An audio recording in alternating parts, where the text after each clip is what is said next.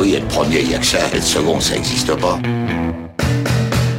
Fais pas chier ou je te ferai une guerre comme t'en as jamais vu. Go ahead. Quand les types de 130 kilos disent certaines choses, ceux de 60 kilos les écoutent. Make my day. Vous savez mon nom, j'ignore le vôtre. Qui êtes-vous?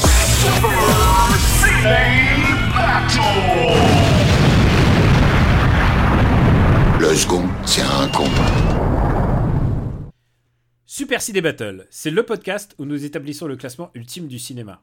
Nous prenons vos listes de films que vous nous adressez pour les classer du meilleur au pire afin d'obtenir LA liste ultime. Ceci est notre épisode 70 et de l'autre côté, j'ai envie de dire au phare est de, de notre pays, se trouve euh, le, le cowboy Plugin Baby, alias Papa, alias Stéphane Boulet. Hello Papa, comment ça va?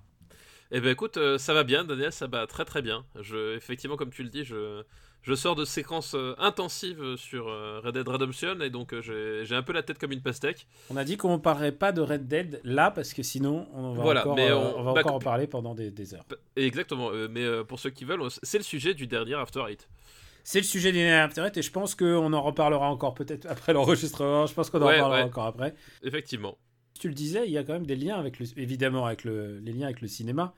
Ah bah mais oui. euh, tu disais que c'était très Roger Dickens et je, Oui. je vois totalement ce que tu veux dire. Exactement. Je, trouve que voilà, il y a une vraie influence Roger Dickens euh, dans le dans le dans, dans le jeu et c'est peut-être ça le point intéressant d'un point de vue cinématographique, c'est que on est moins dans le coup de coude et t'as vu, j'ai fait la même séquence que dans tel film euh, que dans le la capture d'atmosphère en fait. Ouais, Il y a un pas truc- trop les coups de coude ici. Voilà. Et il y a un truc qui enfin, je trouve que de ce point de vue-là, ils ont vachement mûri et tu, euh, tu, tu sens en fait les influences plus d'artistes, j'ai envie de dire, que de, que de scènes cultes en fait. Et euh, c'est ça qui est agréable, mine de rien.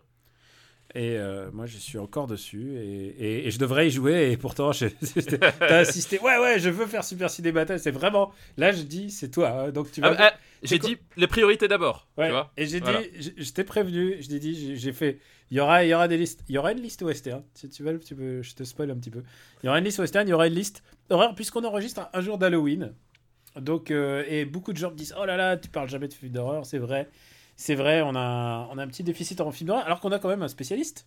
Bah oui, mais alors le, le problème, c'est qu'effectivement, c'est un peu le, le problème. C'est comme avec la comédie romantique aussi, on a un déficit parce que on a un spécialiste de comédie romantique, un spécialiste de film d'horreur, mais le problème, c'est que l'autre n'est pas forcément la même inclinaison sur ces, sur ces genres. Donc euh, c'est Ouais. forc- forcément à, à discuter, ça fait des creux parfois. Quoi. Moi, ce que j'ai envie de dire, c'est que quand on atteindra les années 2010, Oh non, non, Non, bah, les comédies françaises, ah, Ah, putain, putain. imaginez les, Ah, les belles listes. euh, Épouse-moi mon pote, Ah, que t'as pas encore vu. Nicky Larson. Nicky Euh, Larson, Nicky Larson sera, sera dans la liste de 2010, Ouais, c'est sûr. sera- ouais, c'est sûr.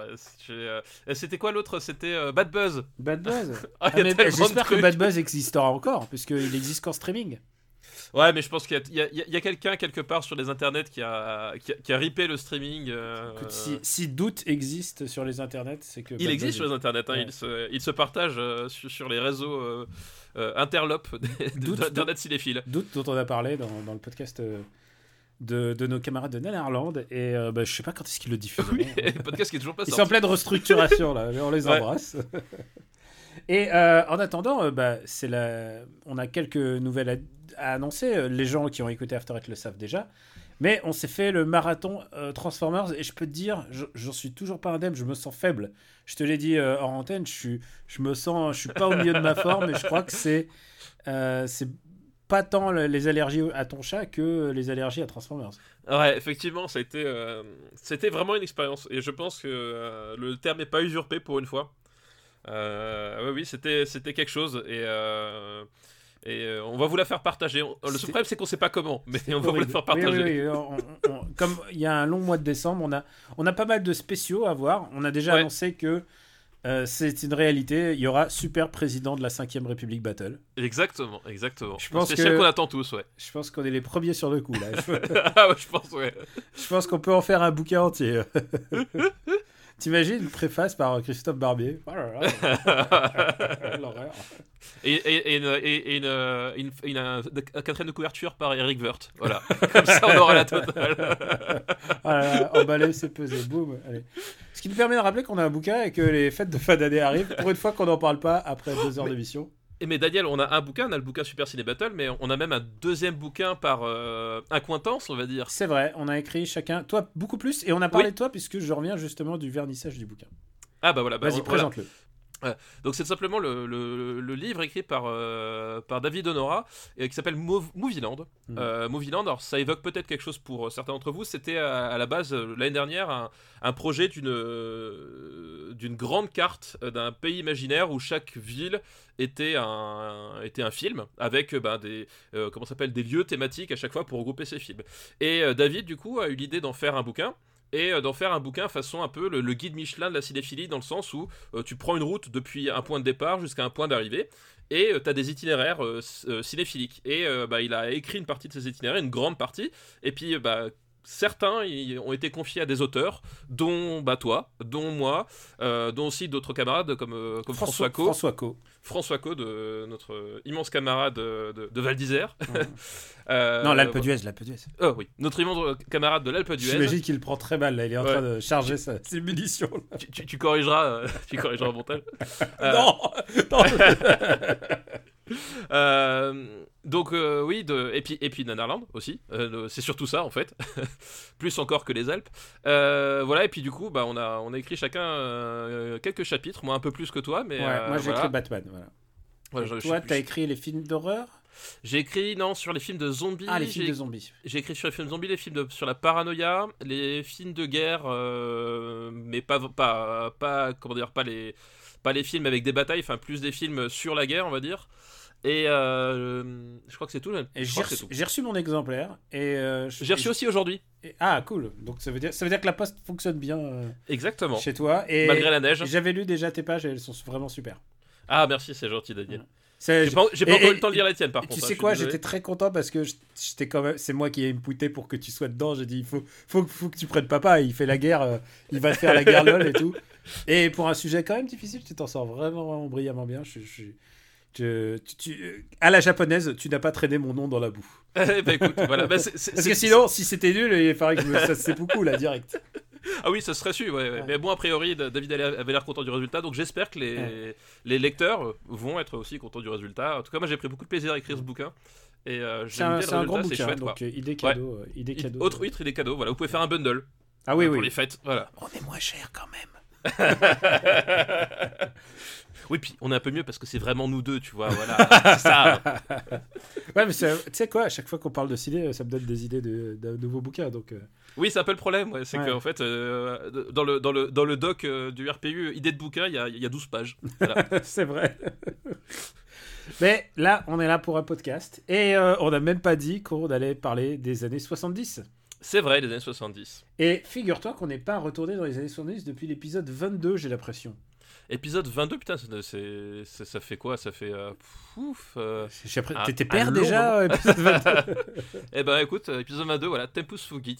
Purée, ça fait. ouais. Exactement. Et, et donc, c'est les années 70. Donc, pour l'épisode 70, on a essayé de quand même d'être synchro, puisqu'on pourra pas se resynchro à nouveau sur ce genre de truc. euh. Non, ouais, au bout, d'un moment, c'est compliqué, ouais.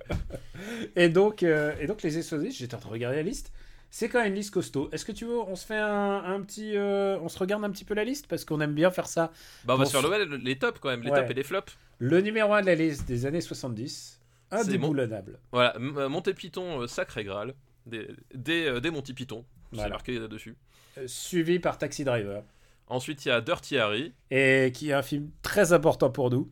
Ah bah ça, le, et, et on- je, je crois qu'il y a un petit indice dans le, dans le générique, mais voilà. Ouais, ouais, je, je- je crois qu'il y a. Même si c'est pas tout à fait le même film, mais bon. Ah, tu sais que j'ai montré un extrait de 100 000 dollars au soleil à, à madame et elle a reconnu l'extrait. Ah bah Et évidemment. elle avait Ah, ça vient de là évidemment. Euh, Rollerball, donc ça c'est, c'est beaucoup de gens disent oh là là Rollerball, mais ça c'est toi, c'est ton, c'est vraiment ton, ton choix de cœur.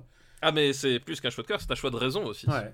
Euh, euh, ok, mais c'est gravé dans le marbre, je peux plus rien dire. Exactement. Euh, Baby Cart, Baby c'est ce qui est mon choix de cœur. Voilà, très exactement.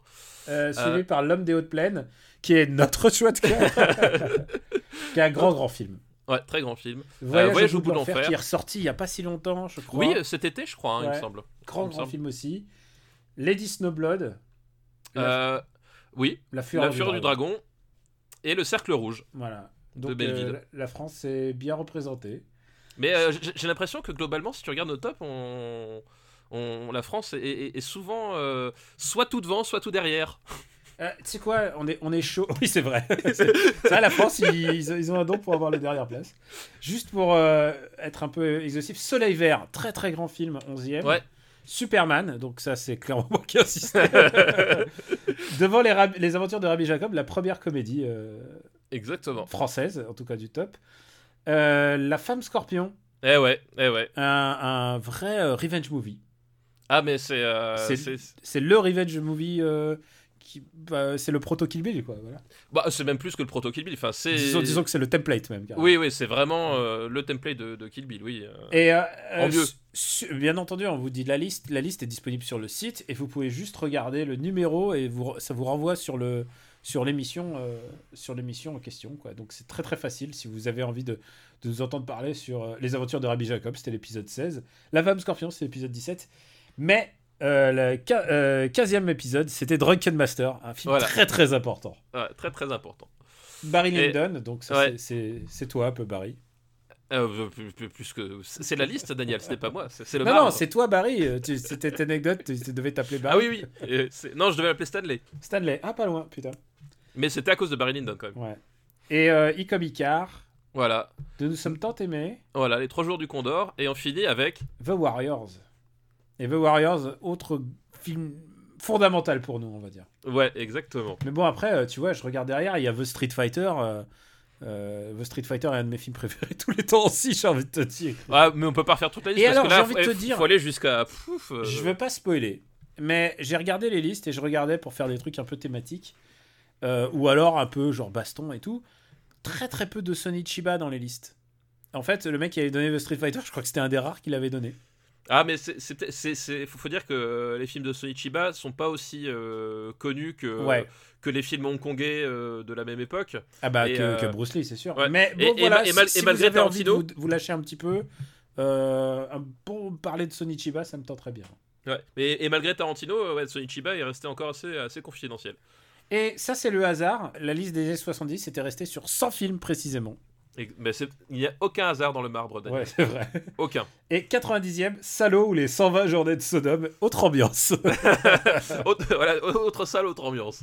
Euh, disons que c'est un film important, mais qu'on regarderait pas. Et ça aussi, c'est le truc déterminé. Alors, je précise ça comme si c'est votre premier podcast, mais il y a aussi un truc qui est important quand on classe un film. C'est moi, je me dis toujours, en tout cas, et je pense que je pense que toi aussi, tu fais le, le truc dans ta tête. C'est je me dis, est-ce que si j'ai un film à revoir, est-ce que je choisis celui-là ou celui-là? Et Salaud ou les 120 journées de Sodome, je pense qu'il est très très loin, dans, très très bas dans ma liste de, de choses que j'ai envie de revoir. Oui, oui, il y a de ça, effectivement. Sugarland Express, Le Survivant, Star Trek The Motion Picture. Désolé les trekkies, mais il est vraiment pas bon. Euh, le commando des morts vivants, qui est juste en dessous. C'est Star Wars Holiday Special. Ouais. Qui est très spécial, comme Ouais. son nom l'indique. Euh, ouais, mais en même temps, il y a du sexe euh, virtuel de Wookiee. De Wookiee, voilà, exactement. Mais c'était Donc- assez, assez visionnaire, hein, mine de rien. Ah, je pense que, tu sais quoi? Ça ou Solo, je pense que t'aurais pu croiser les deux univers en fait. Il y a un peu de ça, ouais. Tu vois, genre Solo, hop, il s'appelle Solo, ça y est, on sait pourquoi. Maintenant, hop, il est dans la planète des Wookiees, ça, ça aurait été cool. Non. C'est vrai. je pense que personne, personne à, à Disney n'a pensé ça. Un nouvel amour de Coccinelle, La bataille de la planète des singes, Ouais, qui est vraiment pas bon, hein. Je, vraiment, je. Driver Euh, Killer.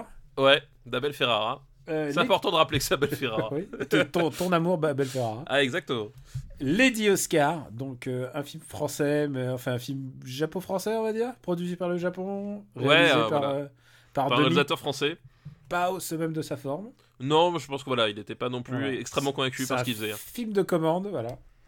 Et puis en plus, le dessin animé est mieux, est mieux hein, ça faut le dire. Et enfin, le dernier, le, le, le, le zéro pointé. Je suis pas sûr de ce que j'avance, mais je crois qu'en général, le dernier, c'est en général, c'est un français. Et là, non, c'est le dernier tango à Paris. Euh, c'est vrai, ouais, de- parce que je, je regarde sur les, sur les autres listes. euh, le dernier, c'est souvent un français. Euh, c'est vrai, ça, il y, a il y a une certaine récurrence. Euh, la- L'anti-préférence nationale, en fait. C'est vrai, on est, on est contrairement aux listes qu'on voit, par exemple, des trucs américains, euh, c'est toujours des films US devant et toujours des films US derrière. Enfin, c'est Ah, que US les- US quoi. Les années 2000, c'est de la triche parce que c'est un film américain, mais ré- réalisé par un français. Ah oui. Donc, attends, euh, attends, deux têtes, c'est Catwoman. Voilà, exactement. D'accord. Réalisé par le type qui disait justement que Tarantino était à une sous-merde euh, qui ne savait pas manier une caméra. Ah, alors, il peut penser ça. Ah, bah il peut le penser, hein. Mais après, euh, faut avoir les bollocks, faut, faut, voir faut voir le résultat. c'est ça. Alors, on va se lancer tout de suite? Qu'est-ce Eh que ben t'en oui. dis? Ah bah oui, hein, euh, là, euh, on direct, hein, là, euh, voilà, comme ça, on a, on a- comme on n'a pas tradé depuis le début. euh, Et alors, pas du tout. pas du tout. Et alors, tu sais ce que je te propose? Euh, On enregistre un, un jour d'Halloween. Oui. Ou alors, euh, évidemment, tu penses au western tout le temps en ce moment. Donc, je, je te laisse le choix par, celle, par la liste par laquelle on va commencer. C'est soit une liste, euh, évidemment, de films d'horreur, soit, euh, bah, soit, soit des, des westerns. Des années Euh. 70, des westerns des années 70, donc c'est un peu, c'est un peu différent. Oui, c'est pas la même chose que les années 60. Bah écoute, on va commencer par les westerns, attends, Tu veux les westerns? Bah ouais. Ok, alors c'est parti. Alors c'est une liste vraiment très très très très intéressante euh, qui est envoyée par Raphaël. Bah merci Raphaël pour ta liste déjà. Et c'est une liste qui s'appelle Le Monde change, le western aussi. Ah bah très bonne, très bonne idée de liste. Et euh, alors j'espère que tu les as vus parce qu'en fait le problème des westerns c'est qu'il y en a 90 milliards. Il y, en a un peu, un peu beaucoup, un peu beaucoup. Et je me demande, je me demande par quoi on va commencer. Ah bah ça je ne sais pas. Là, je... Ah, tu sais quoi, on va commencer par le plus gros de la liste. C'est le dernier des géants de Don Siegel. Euh, dernier des géants, c'est aussi le, le dernier des. C'est le dernier de Morrison, enfin Duke Morrison. Dit... Voilà. Bah, vas-y, Euh, dis son nom. bah, dit John Wayne. Dit John Wayne, voilà. Voilà, le dernier des géants, euh, titre fort à, fort à propos, hein, du coup, parce que euh, bah, c'est le dernier film de, de la légende, euh, de la légende qui, du western, le mec qui tient littéralement le style de- entre sur sa gueule, quoi. bah, qui le tenait en tout cas, Ouais. Qui, qui était, qui était l'incarnation même du l'incarnation même du genre, voilà, pour toute une génération, puis même pour euh, n'importe quel cinéphile. Enfin, je veux dire, John Wayne évoque forcément quelque chose. euh, à, à- à un cinéphile, même s'il n'évoque euh, euh, strictement rien aux, aux- aux jeunes, parce que j'ai- une collègue en fait qui euh, qui bosse dans un dans un CFA, elle est prof, euh, et puis avec ses élèves, à un moment donné, il, il parlait d'un il, il parlait de quelque chose, et puis il y avait un personnage qui s'appelait Wayne, et puis elle a fait bah ouais, comme John Wayne. Puis là, grand moment de solitude. il, y avait, il y avait 25 perdus qui regardaient, qui mais c'est qui ce mec? Et Aujourd'hui, euh, John Wayne pour les jeunes, je Et sais vous- pas si c'est. Même Wayne Rooney, ça leur a disait rien en fait. Alors, il y en a un qui a dit euh, est-ce que c'est le fils de Bruce Wayne? Tu vois? Non, mais. Il pouvait pas savoir. Alors, oui, et tu sais quoi, j'accepte cette réponse. Mais, voilà. mais John Wayne, quoi. Ouais, John Wayne. Mais bon, voilà, c'est effectivement le légende d'un autre temps.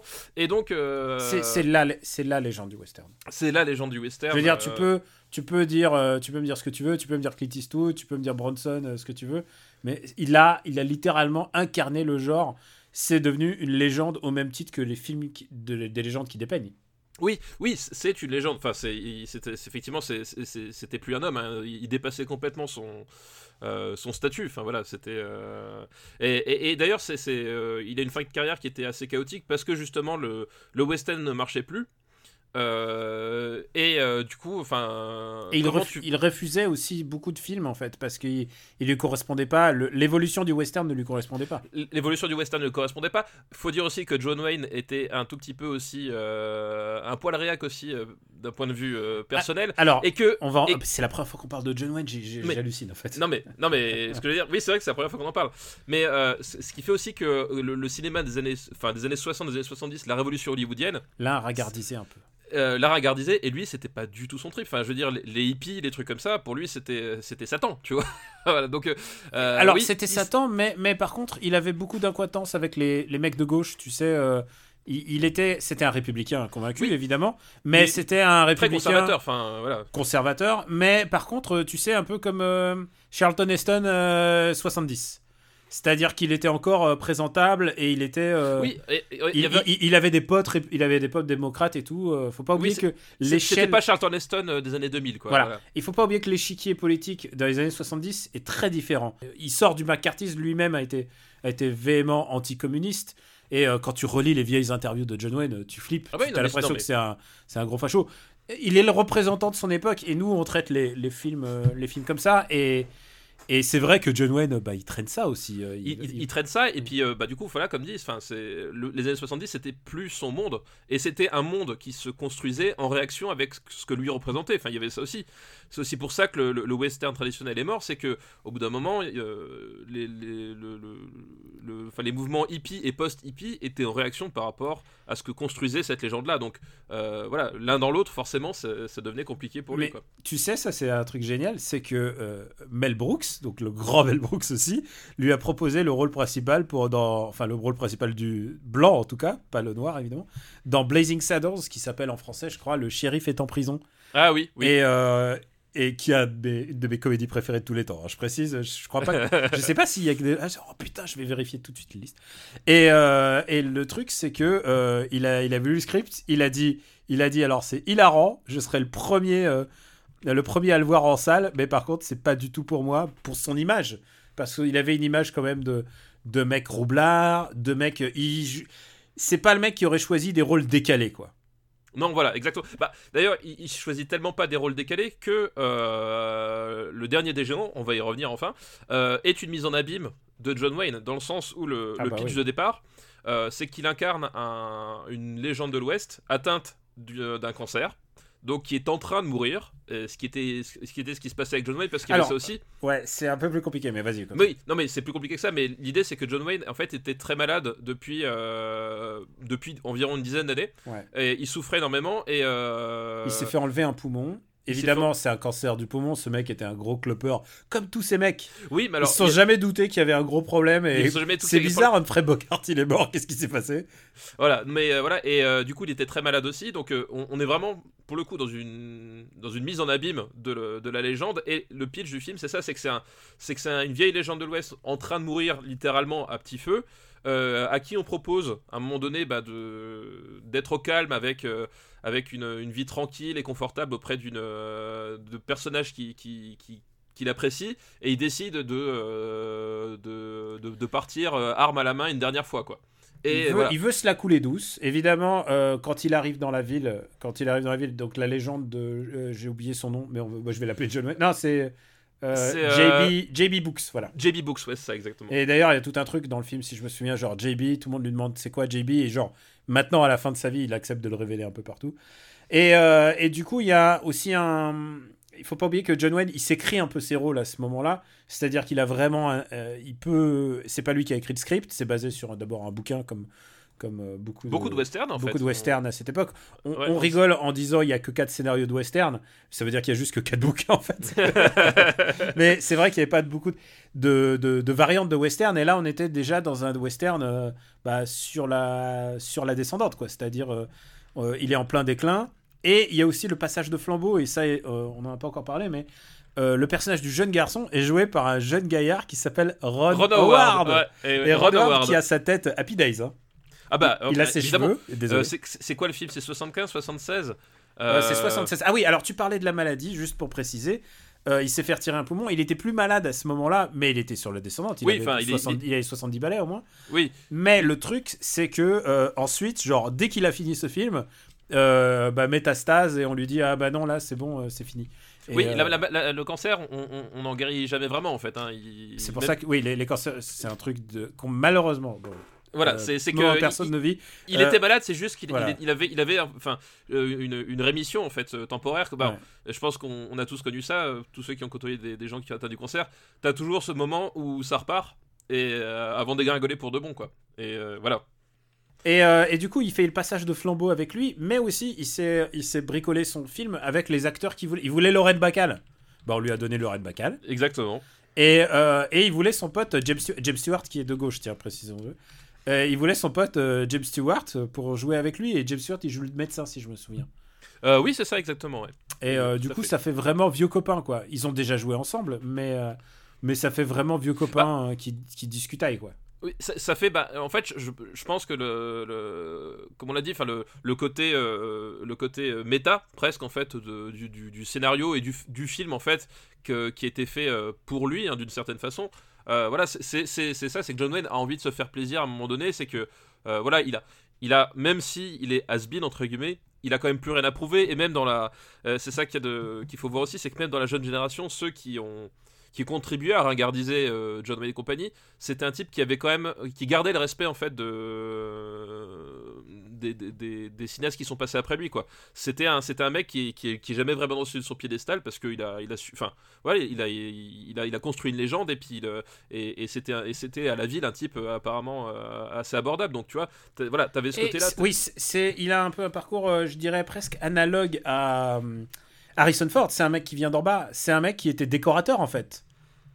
Il, Oui, oui, bah oui, il était décorateur et puis à un moment, euh, le mec, il est décorateur, il fait bah Morrison, euh, viens, viens faire de la figure. Il a fait de la figure et il, est, il a gravi les échelons d'Hollywood et euh, même s'il faisait partie quand même du, du bloc hollywoodien, c'était quand même une personnalité à part dans tout ce monde-là, quoi. Ah oui, non, mais il, a, il, avait, il avait un statut à part, quoi. Et donc voilà, il y a, ce, ce film-là, en fait, voilà, tourne autour de cette idée qu'il veut se faire plaisir. euh, il sent que c'est dans ses derniers films. Il sait pas que c'est son dernier, hein, mais euh, C'est son Euh, Madadayo presque. voilà, exactement. Mais euh, il sent que c'est dans ses derniers et que voilà, mais il, a juste envie à un moment donné de, bah, de se rappeler le bon vieux temps, quoi. Et le, euh, voilà, le film tourne autour de cette idée, puis de, voilà, du fait que justement euh, le, personnage euh, est malade, mais qu'il a quand même encore, encore de la poigne, que c'est quand même un, un, un peu un dur à l'ancienne, etc.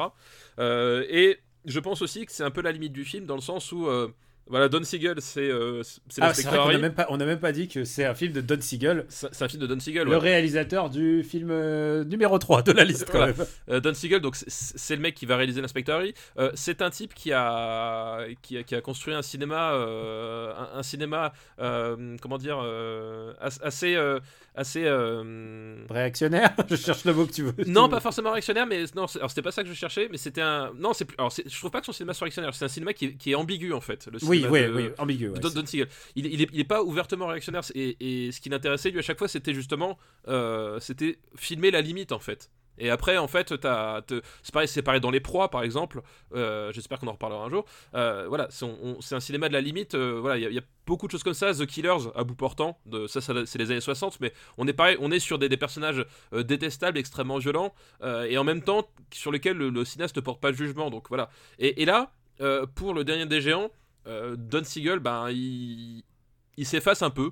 et il fait le, le film qu'on lui demande de faire, voilà, sans plus de, sans plus de génie, sans plus de, voilà, d'implication. Et euh, je, veux dire, même en termes de mise en scène et de cadre, en fait, on est sur un, sur un film que je trouve assez plan-plan, euh, malgré tout. Alors, il est émouvant parce que c'est le dernier John Wayne, etc. Euh, mais euh, bon, c'est pas, c'est pas un très grand western, à- Alors, à mon sens. Voilà, déjà, si vous aimez ce que vous aimez dans le western, c'est les grands paysages et les trucs comme ça, laissez tomber parce que ça se passe presque intégralement dans une ville en fait. Oui, oui, et, et c'est ça qui est marrant, c'est qu'en plus, même le, le, le cinémascope est abandonné, en fait, dans le dernier des géants. Je, je, je sais pas si le. Parce que si je me souviens, le- au début, c'est presque un montage des anciens films en fait. Ah, ça, je me Je souviens crois qu'il y a une séquence au début et c'est pas du tout John Wayne euh, 70 ans, hein, c'est John Oui, Wayne oui, euh, ouais, c'est. 50 ans, tu vois. Et, et, et- ouais, c'est vrai que le cinémascope. est- Ah oui, c'est vrai, j'avais complètement. c'est un, un western de John Wayne qui n'est pas en. Alors, John Wayne, il a commencé, c'était en 4 tiers, etc. Mais euh, au fur et à mesure, le cinémascope, le cinémascope c'était le, le format du western, en fait. Mm. Euh, parce que quand tu filmais euh, les, les paysages, ben, ça te permettait d'en mettre plein la vue. Et là, justement, on revient sur un format qui, qui, qui est pas du tout comme ça. Et justement, effectivement, il joue pas du tout sur, sur ces codes-là. Il essaye vraiment de, voilà, de, de, de, de voir ce que ça fait d'être une légende en train de disparaître, quoi. Hmm. Mais du coup, ouais, il y a ce film, comme tu disais, c'est pas un film palpitant. Euh, L'idée, c'est pas que tu connais la fin ou pas. Tu, évidemment, tu devines ce qui va se passer. Tu, tu, voilà, là, comme il y a- il y, a quatre scénarios de western, choisissez votre préféré. Ouais. et celui-là, et, et celui-là, il est important si tu t'intéresses à John Wayne en fait seulement.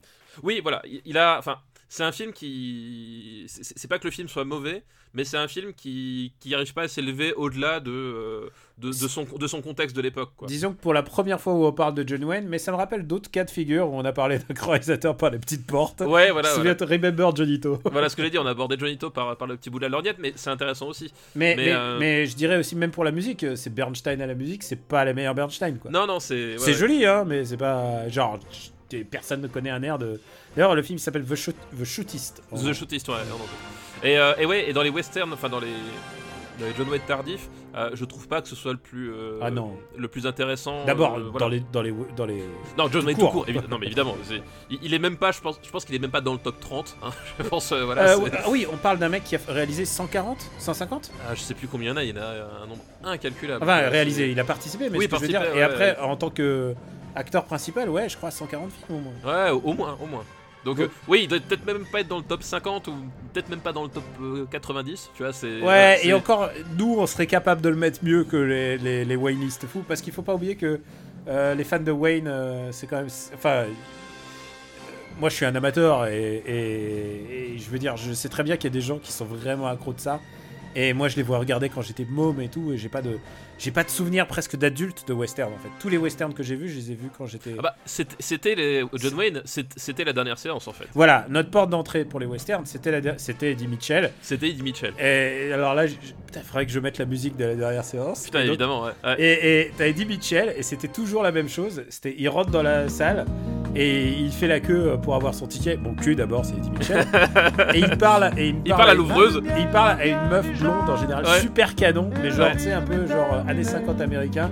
Et il lui dit, hey, vous savez, John Wayne. donc, Ouais, il lui raconte, Quand- il lui quand il était en fait, dans- le, le contexte. Quand il était dans l'homme qui a tué, tué Liberty Valance, euh, ouais, euh, tu vois, il lui racontait des trucs. Et il y avait la fin du premier western. Et là, la lumière de la salle de ciné se rallumait. Se qu'il- Il n'y avait pas de pub. Il se retournait pour parler caméra et exactement. entouré des deux méga blondes euh, vraiment caricaturales. Et il lui disait Alors, tu sais, quand Morrison, là, il est arrivé euh, en 1930, et, lui, et on peut pas retirer un truc à Eddie Mitchell euh, que tu aimes, son chant ou son acting, mais c'est quand même un mec qui nous a apporté énormément Ah, mais, en termes de, en termes de, de western. mais même en termes en termes de, de, de cinéphilie, euh, en termes de cinéphilie, pour moi, Eddie Mitchell, c'est un personnage aussi important que Pierre Tchernia en fait. Pour moi, vraiment, c'est vraiment de, de, de l'ordre de, de la Ouais. construction cinéphilique, quoi. Complètement. Et d'ailleurs, je voulais te poser une question, et ça, c'est une question très importante de cinéphile. Alors, est-ce que tu es John Wayne ou est-ce que tu es Raymond Loyer? Ah, Alors, et pour préciser, le A, c'est que euh, Raymond Loyer étant la voix de John Wayne en français, et que pendant des années, pour moi, c'était la voix de John Wayne. bah oui, bah, le problème c'est que euh, avec la dernière séance, euh, je- John Wayne, en fait, honnêtement, je pense pas avoir vu beaucoup de John Wayne en, en VO. Ouais, moi, moi non plus. Tu vois, vraiment. Euh, je, je pense vraiment pas qu'avoir. euh, Non, mais j'en ai revu après, bien sûr, parce que je Non, me mais- suis fait des, des- Oui, mais- des- mais effectivement- je me suis fait des séances et des séances, et donc de- évidemment, je mettais en VO. Non, mais évidemment, moi, pour moi, la, la- la- la- la voix de Raymond Loyer euh, en, en- en mono, parce que on les écoutait en mono à l'époque, euh, oui, et, et- et- est un souvenir cinéphile aussi à part entière. Enfin, voilà, c'est pour nous, enfin, en tout cas pour moi, c'est indissociable. Euh, maintenant qu'on a bien parlé de ce film qui est pour tous les films crépus- de cowboy crépusculaires, c'est beaucoup moins bon que Bah. Unforgiven. Ah bah oui, non, mais c'est bah, c'est c'est un faux western crépusculaire, c'est-à-dire que il filme le crépuscule de quelqu'un, mais euh, dans la forme, en fait, c'est un western nostalgique. C'est un western de ville. Euh, ça, Donc, se pa- euh, ça se passe beaucoup. Ouais, on l'a dit, ça se passe énormément dans la ville. Il y a, il y a, hum, il y a aussi autre chose, c'est qu'il s'est fait son, son petit western, euh, genre tout le monde le, dit- le vénère et tout. Il y a, il y a, si je me souviens, il y a genre le maire ou, un, ou le flic ou le shérif, je sais plus si c'est le maire ou le shérif, qui arrive pour le narguer en disant Haha, tu seras mort et tout. Euh, et lui, il le prend comme un gentleman. C'est clairement un rôle qui s'est écrit. Enfin, Ah bah Enfin, c'est pour avoir le beau rôle, quoi. Enfin, C'est pour le beau rôle et, et pour montrer que, que justement, il, il incarnait à ses yeux une, une autre classe de, de, de western en fait. Hmm. Euh, parce que comme on l'a dit, il, a- il a pas supporté la, la, les changements dans le, dans, dans le genre au cours des années 60.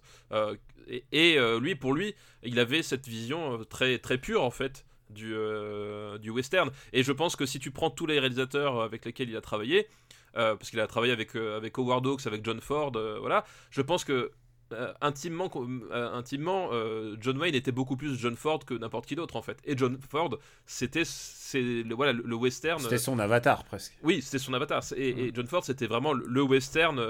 voilà, le, le, bon western entre guillemets quoi. T'avais pas le, t'a- t'a- c'était pas le western rugueux quoi. Où est-ce qu'on va le mettre? Euh, Sachant que c'est pas mauvais hein, du tout. euh, Non, c'est pas mais mauvais. Je veux dire, si vous avez à regarder un film représentatif de John Wayne, celui-là n'en est pas. Bah, tu vois déjà, il y a, il y a Jeremiah Johnson, ça va en dessous largement Ah pour ouais, moi. non, c'est clair. Euh, euh, Ça va en dessous de Hanzo the Razor. Ah, euh, clairement, oui, oui, Ah clairement. Hein, on est. En plus, il y a un physique un peu similaire entre Hanzo et John Wayne, tu trouves pas? Bah, de toute façon, c'était euh, c'était un peu ça la condamnation des, des, des acteurs virils du, du Japon. C'était euh, soit tu fais Mifune, soit tu essaies de faire un, un acteur euh, américain. Tu vois, il y a- Putain, le Hanzo, il euh, genre, j'allais dire Hanzo est si bas, mais en fait, il est pas si bas. C'est juste que euh, il y a plein de bons films. c'est juste que les années 70 c'était monstrueux en fait. Ouais. Euh, moi, je le mettrais. euh, Je le mets au-dessus de on appelait Trinita quand même. Ah oui, oui, oui, oui, oui. Ouais, voilà. Bon, moi personnellement, je le mettrais euh, au-dessus du Grand Bazar quand même. Allez, go. Mais en dessous de la cage aux folles. Et alors, rappelle-moi le titre en, c'est le dernier des géants. Le dernier des géants. Pour la première entrée quand même de John Wayne dans notre top. Ah bah oui, mais c'était voilà, c'est la petite porte, on va dire. Euh, Ouais, c'est parce qu'on si- va dans les si- années- si- les- Ouais. Si je dis si vous voulez vous faire un cycle John Wayne, commencez pas par là quoi. Ou alors euh, vraiment en reculons quoi. Enfin, Ouais, non, mais en plus, mais- t'es- c'est quoi, c'est quoi le, son dernier grand intéressant? C'est True Grit? Euh, alors, je, je, je suis pas ultra fan de. True Grit Grit? C'est comment True Grit? C'est un. euh, C'est avec la fille. Oui, oui, mais attends, le titre en, euh, en français, je veux dire, c'est. Ah, euh, oh, oh, putain. Je sais plus, c'est euh, 100 dollars pour un shérif, c'est ça? Voilà. Je crois, il me semble. Ah oui, en plus, il faut se... on aura ce problème aussi dans la liste, c'est que les, les titres, euh, les titres français parfois, c'est oups. Moi, je suis plus Rio Lobo en fait. Le- Ah, L'auto-remake de War Dogs. euh, euh, voilà, que de Rio Bravo en fait. Mais ne nous spoilons pas notre John Wayne préféré, un jour on y reviendra, mais On bon, en même temps, il y a quand même des gros classicos. hein. Ouais, puis il y, y a- il y a de la matière. hein. Ouais, je veux dire, oui, non, mais on a dit 140, euh, 150 films. je- Ouais, un, un paquet. Voilà. Un gros paquet. C'est pas le meilleur Lauren Bacall non plus. hein. C'est pas le meilleur Lauren Bacall. Mais par contre, c'est peut-être le meilleur Ron Howard. Oh, euh, peut-être. En tant qu'acteur. En tant qu'acteur, ouais. Qu'est-ce qu'il a joué d'important d'ailleurs en tant qu'acteur? Bah, en dehors d'Happy Days, en fait, Ron Howard, je sais pas trop. euh, euh, je ne sais pas trop. C'était dur d'être un rouquin à l'époque. Eh ouais, ouais. Mais bon, maintenant il a plus ce problème comme toi. c'est vrai. c'est vrai, exactement. Il a plus de ouais. problème. Putain, je- il y a encore une vanne qui fonctionne quand. Mais Moi- quelle vanne Quelle grande vanne Ouais. Alors prépare-toi. euh, le deuxième film de cette liste, évidemment, donc dans cette liste des, des westerns dont, où le monde change, c'est un film qui s'appelle Le fantôme de Cat Dancing de Ah. Richard Sarafian. Je ne l'ai pas vu, figure-toi. Ah bon bah écoute, il va falloir que. Alors je, je, je dois, je plaide euh, coupable. J'ai, je l'ai vu il y a pas longtemps. Ah, voilà, bah, ouais, c'est ça qui Genre, je l'ai vu il y a pas longtemps et je me suis dit, ah, ça, ça peut être intéressant. Mais non, mais après, il faut, faut, faut mettre des westerns. mais- Et donc, le fantôme de Cat Dancing, juste pour te dire, il s'appelle euh, The Man Who Loved Cat Dancing. Et c'est avec. euh, Burt, euh, c'est avec. Richard- c'est avec merde. Dit Burt, Burt Reynolds Burt Reynolds. C'est avec Burt Reynolds. D'accord. Voilà. D'accord. Ah, bah, je ne l'ai pas vu. C'est un Burt Reynolds. Mais si tu fais Cat Dancing sur internet, tu vas sans doute trouver des vidéos de chats qui dansent. oui, oui, c'est un peu le problème, ouais. Euh, Tu sais quoi? Attends, je vais faire un, un répertoire que je vais appeler les devoirs. Ouais, ouais, ouais, c'est clair. Et en fait, on a, on a fait une décision. J'ai fait un répertoire qui s'appelle une devoir de vacances. Et on va faire une émission avec que des devoirs de vacances, de, toutes les, de tous les âges.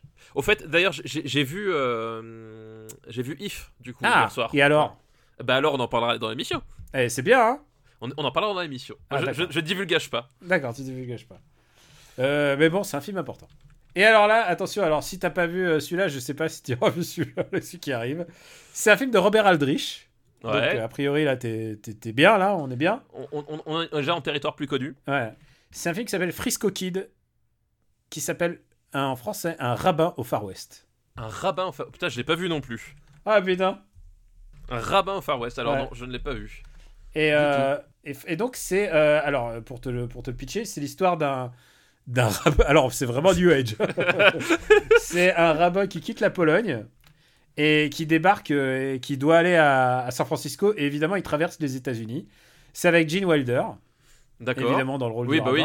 Ouais. Mais ce qui est génial, c'est qu'il a un jeune premier qui rejoue avec lui euh, à ses côtés. Et ce jeune premier s'appelle Harrison Ford. Ah, bah, euh, j'ai jamais entendu parler. Il a pas dû faire une très grande carrière non, après. non, nul. Et lui aussi, lui aussi, il travaillait comme décorateur menuisier sur les sets. Oui, il était, il était menuisier à la base, Ouais. c'est vrai. C'est un des films importants de la culture yiddish. C'est vraiment, c'est celui que tu voyais juste après euh, Blazing Saddles qu'on a, qu'on a mentionné euh, juste avant. Mais c'est un, un vrai western par contre. Mais, D'accord. euh, mais qui contient de la comédie, bien évidemment. C'est Gene Wilder quand même. Oui, c'est Gene Wilder, voilà. Ouais. euh, Ok, bah écoute, je, je, je prends note. Bon, et euh, je, je crois que je l'ai en DVD. Ah bah écoute. Je crois que j'ai en DVD parce qu'en plus c'est, c'est toujours un peu chiant de les trouver euh, sur, euh, genre euh, les, les sites, les, les sites de regarder légalement, j'entends. Ah bah non, mais en plus, oui. Je, pense que, je pense c'est pas le genre de truc qui, qui est dans un catalogue orange. Pourtant c'est Robert Aldrich, hein, tu t'imagines Ouais, mais non, mais je veux dire, même dans les, les trucs récents et connus, parfois t'as des, t'as des, t'as des trucs qui sont pas là, tu t'expliques pas comment. Alors là, voilà, un- un- je pense pas que effectivement on le trouvera Ouais. facilement en VOD quoi. Alors, bah, bah écoute, on, on a fini pour la liste de Raphaël. Bah, voilà, bah, merci Raphaël. très intéressante, mais qui a alimenté la, la rubrique devoir de vacances. Exactement.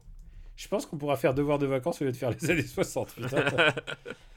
Heureusement que vient la liste des films d'horreur. Et c'est une liste qui s'appelle Faut se lâcher. Faut se lâcher, très Voilà. bien. Et c'est nous parti. est envoyé par Cinédif. Merci Célédif pour ta liste. Et là, tu sais quoi, je vais appuyer sur le bouton play parce qu'on va.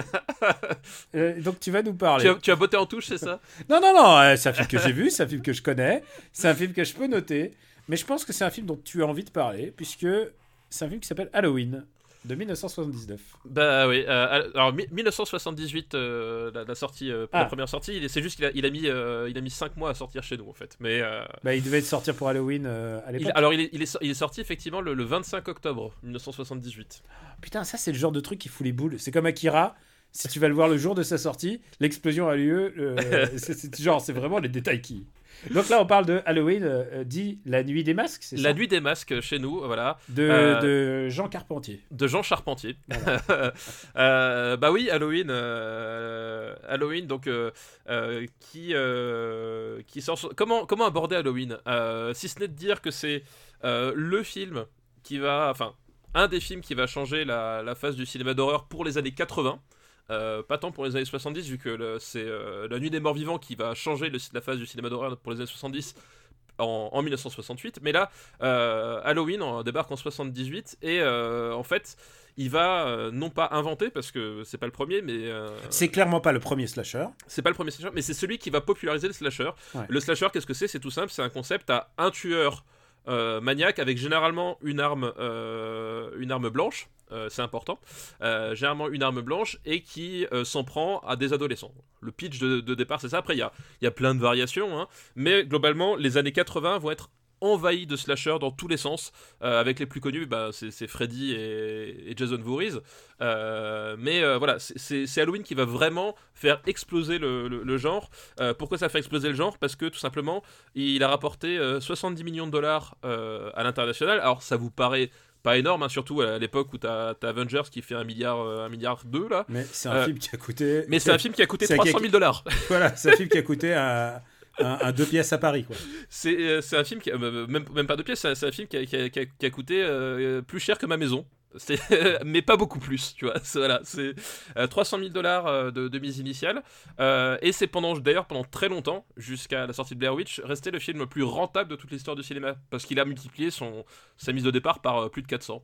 Euh, donc les mecs, ils ont vu ça, ils J'ai ont envie, fait. dire, j'ai envie de dire, répète ça, même. voilà, voilà. Et les mecs, ils ont vu ça, ils ont fait. Ok, il y a un truc à faire. Et, Et, tu donc sais voilà. ce qui est fabuleux, euh, juste un aparté sur le, le monde de, de l'horreur, c'est que à chaque fois, tous les ans ou tous les deux ans, il y a un gros carton du film d'horreur et les gens se rappellent que ça fait énormément d'argent ces films. Mais oui, non mais c'est ça. genre, ont- ça, ça- ça fonctionne par cycle, mais vraiment plus encore que tous les autres genres. C'est ça qui est assez fou. Get quoi. Out, Get Out, gros carton, les mecs ils se sont dit oh là là putain mais euh, en fait euh, on peut faire des trucs avec des thrillers.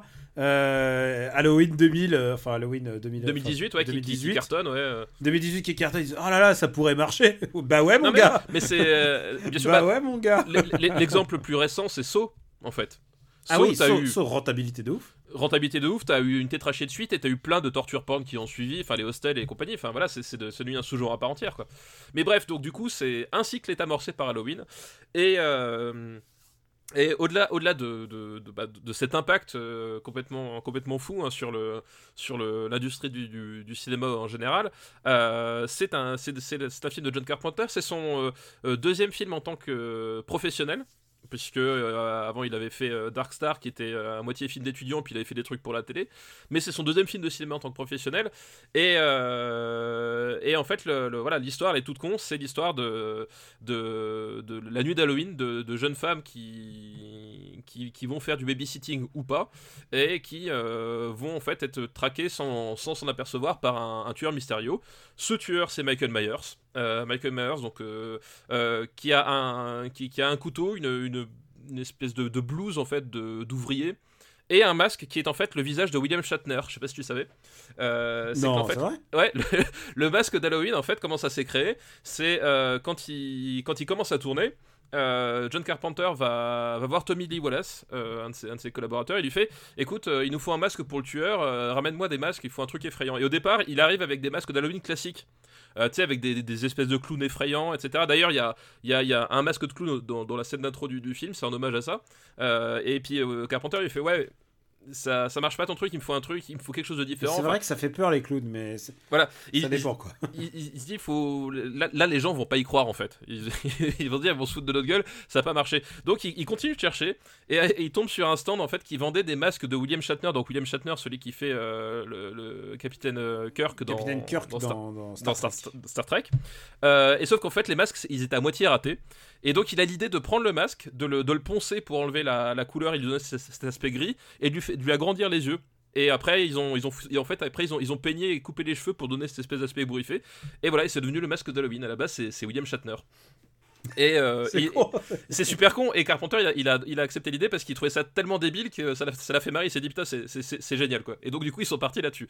Euh, mais au-delà de, de, ça, ce qui est, ce qui est intéressant dans, dans, dans Halloween, c'est que c'est un c'est que c'est un, un, un, film qui va, euh, qui va vraiment euh, montrer enfin la façon de faire de, Carpenter, de façon de filmer l'horreur, même de filmer les rapports entre les gens.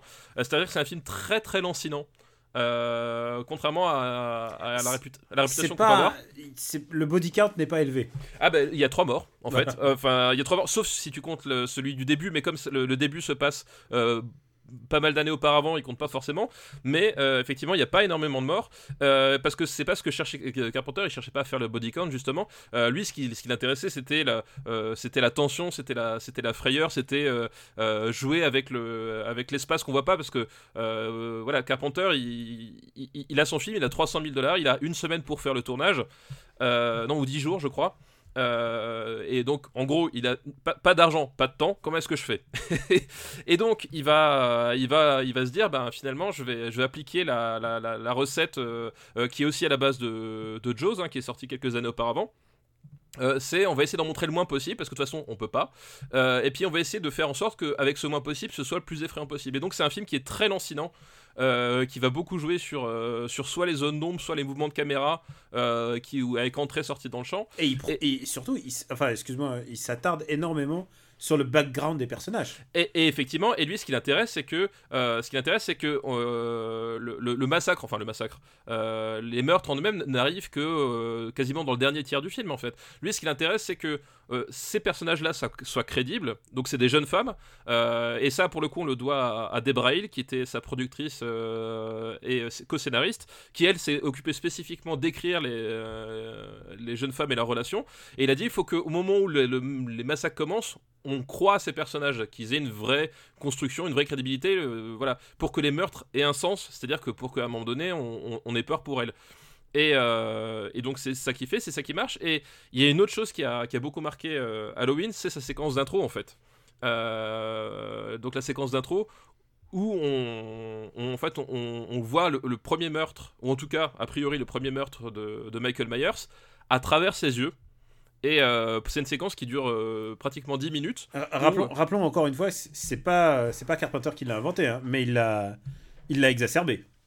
Oui, oui, oui, bien sûr. Mais le truc, c'est que au moment où le film sort, en 78, mm. c'était la première fois de toute l'histoire du cinéma qu'on utilisait le Steadicam de cette façon-là, en fait. C'est-à-dire que le. C'est-à-dire pour épouser le mouvement du. Exactement, c'est-à-dire que le Steadicam, en fait, le premier film à sortir en Steadicam, pour remettre un peu les choses en, en contexte, c'est 76. C'est 1976.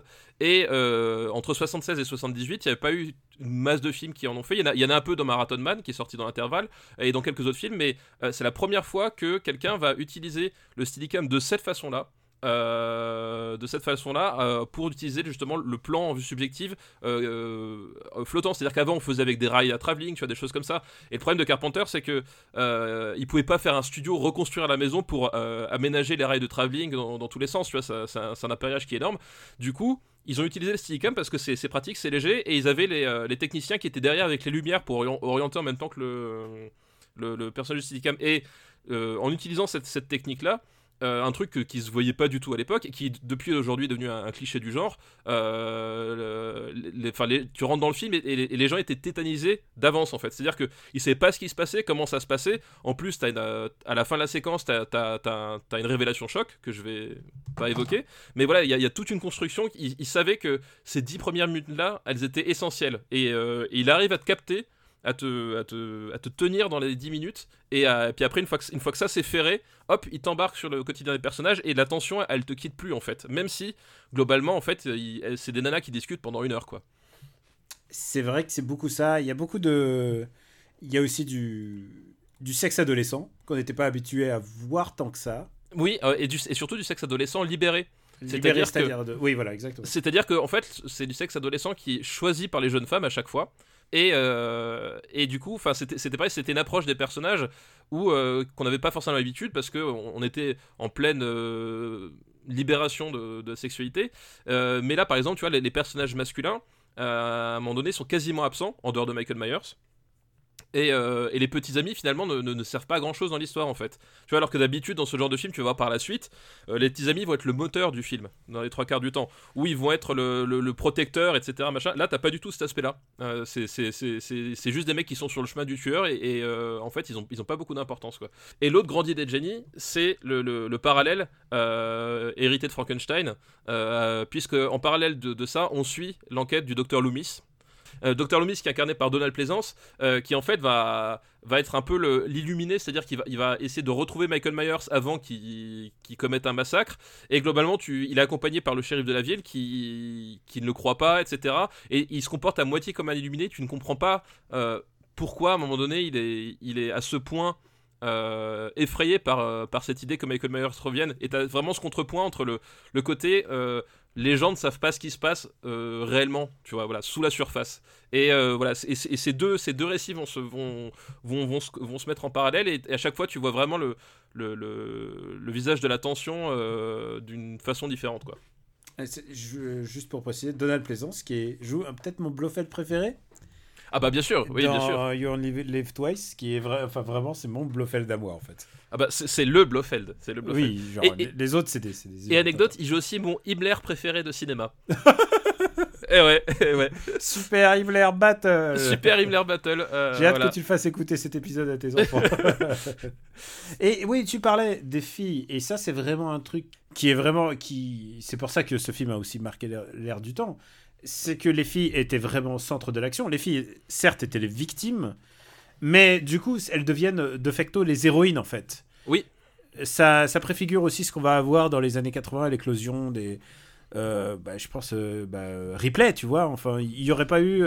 Je pense que le personnage de Ripley serait pas autant développé s'il n'y avait pas eu tout ces- cet aspect de la menace qui pèse sur toi et toi tu dois réagir. Non, mais év- évidemment, et, exactement. Et c'est euh, aussi là un, po- un point qui est intéressant, c'est qu'effectivement, il, va mettre au cœur du film les, euh, les personnages féminins et il va les montrer en fait. Enfin, là où ça va être euh, novateur pour l'époque, c'est qu'il va les montrer comme des jeunes filles normales, c'est-à-dire qu'à un moment donné, elles parlent de cul entre elles, euh, elles, voilà, elles ont des occupations, elles fument parce qu'elles ont envie de fumer. C'est-à-dire qu'on montre que finalement, c'est juste des jeunes filles qui vivent comme tout le monde et que c'est devrait être ça la normalité. C'est-à-dire qu'on est quand même dans une époque où, on, où c'était remis en question, mais faut voir que la place de la femme n'était pas encore non plus complètement euh, émancipée.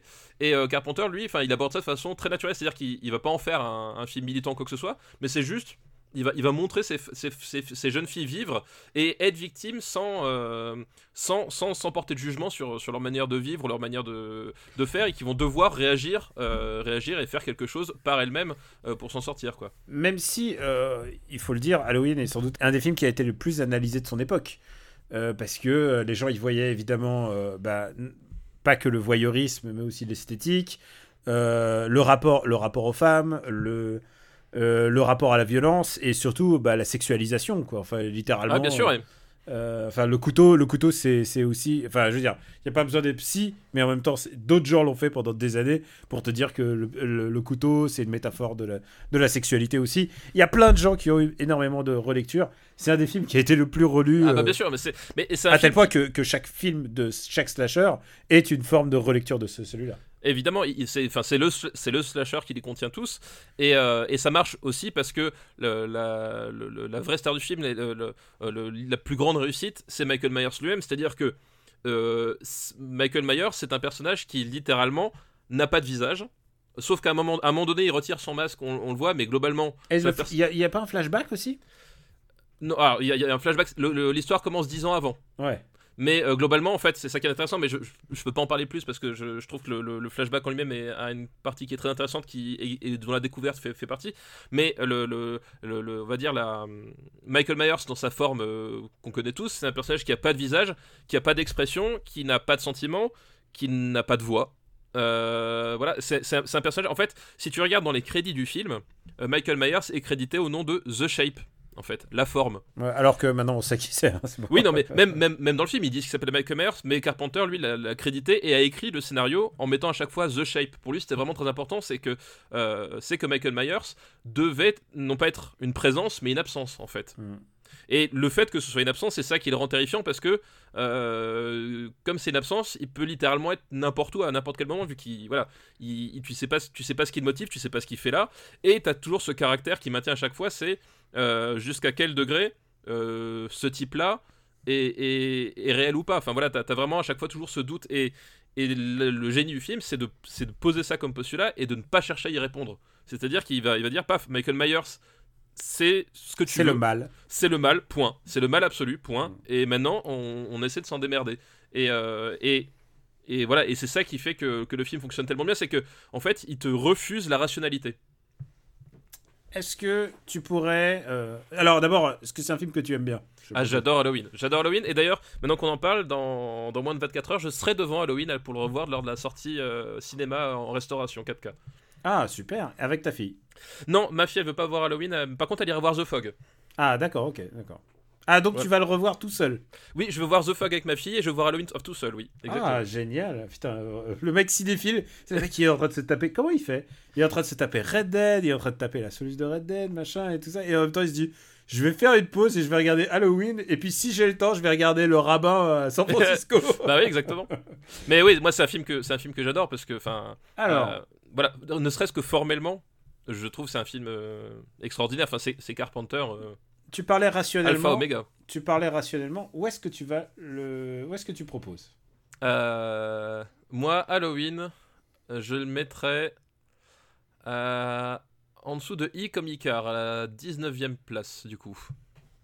Euh, oh, euh, bah, c'est Banco. Banco, j'allais. eh, moi, je... je préfère juste The Warriors par pure, pure cinéphilie. Ouais, ça si- peut se comprendre, mais. Mais si tu me dis que tu veux Halloween sous I comme Icar, c'est bon. Ouais, moi, je, je veux Halloween sous I comme Icar. Ouais, écoute, pas de, pas de souci. Écoute, euh, je comprends, je comprends. bien. Et surtout, il y a un- on en a même pas parlé, mais la musique?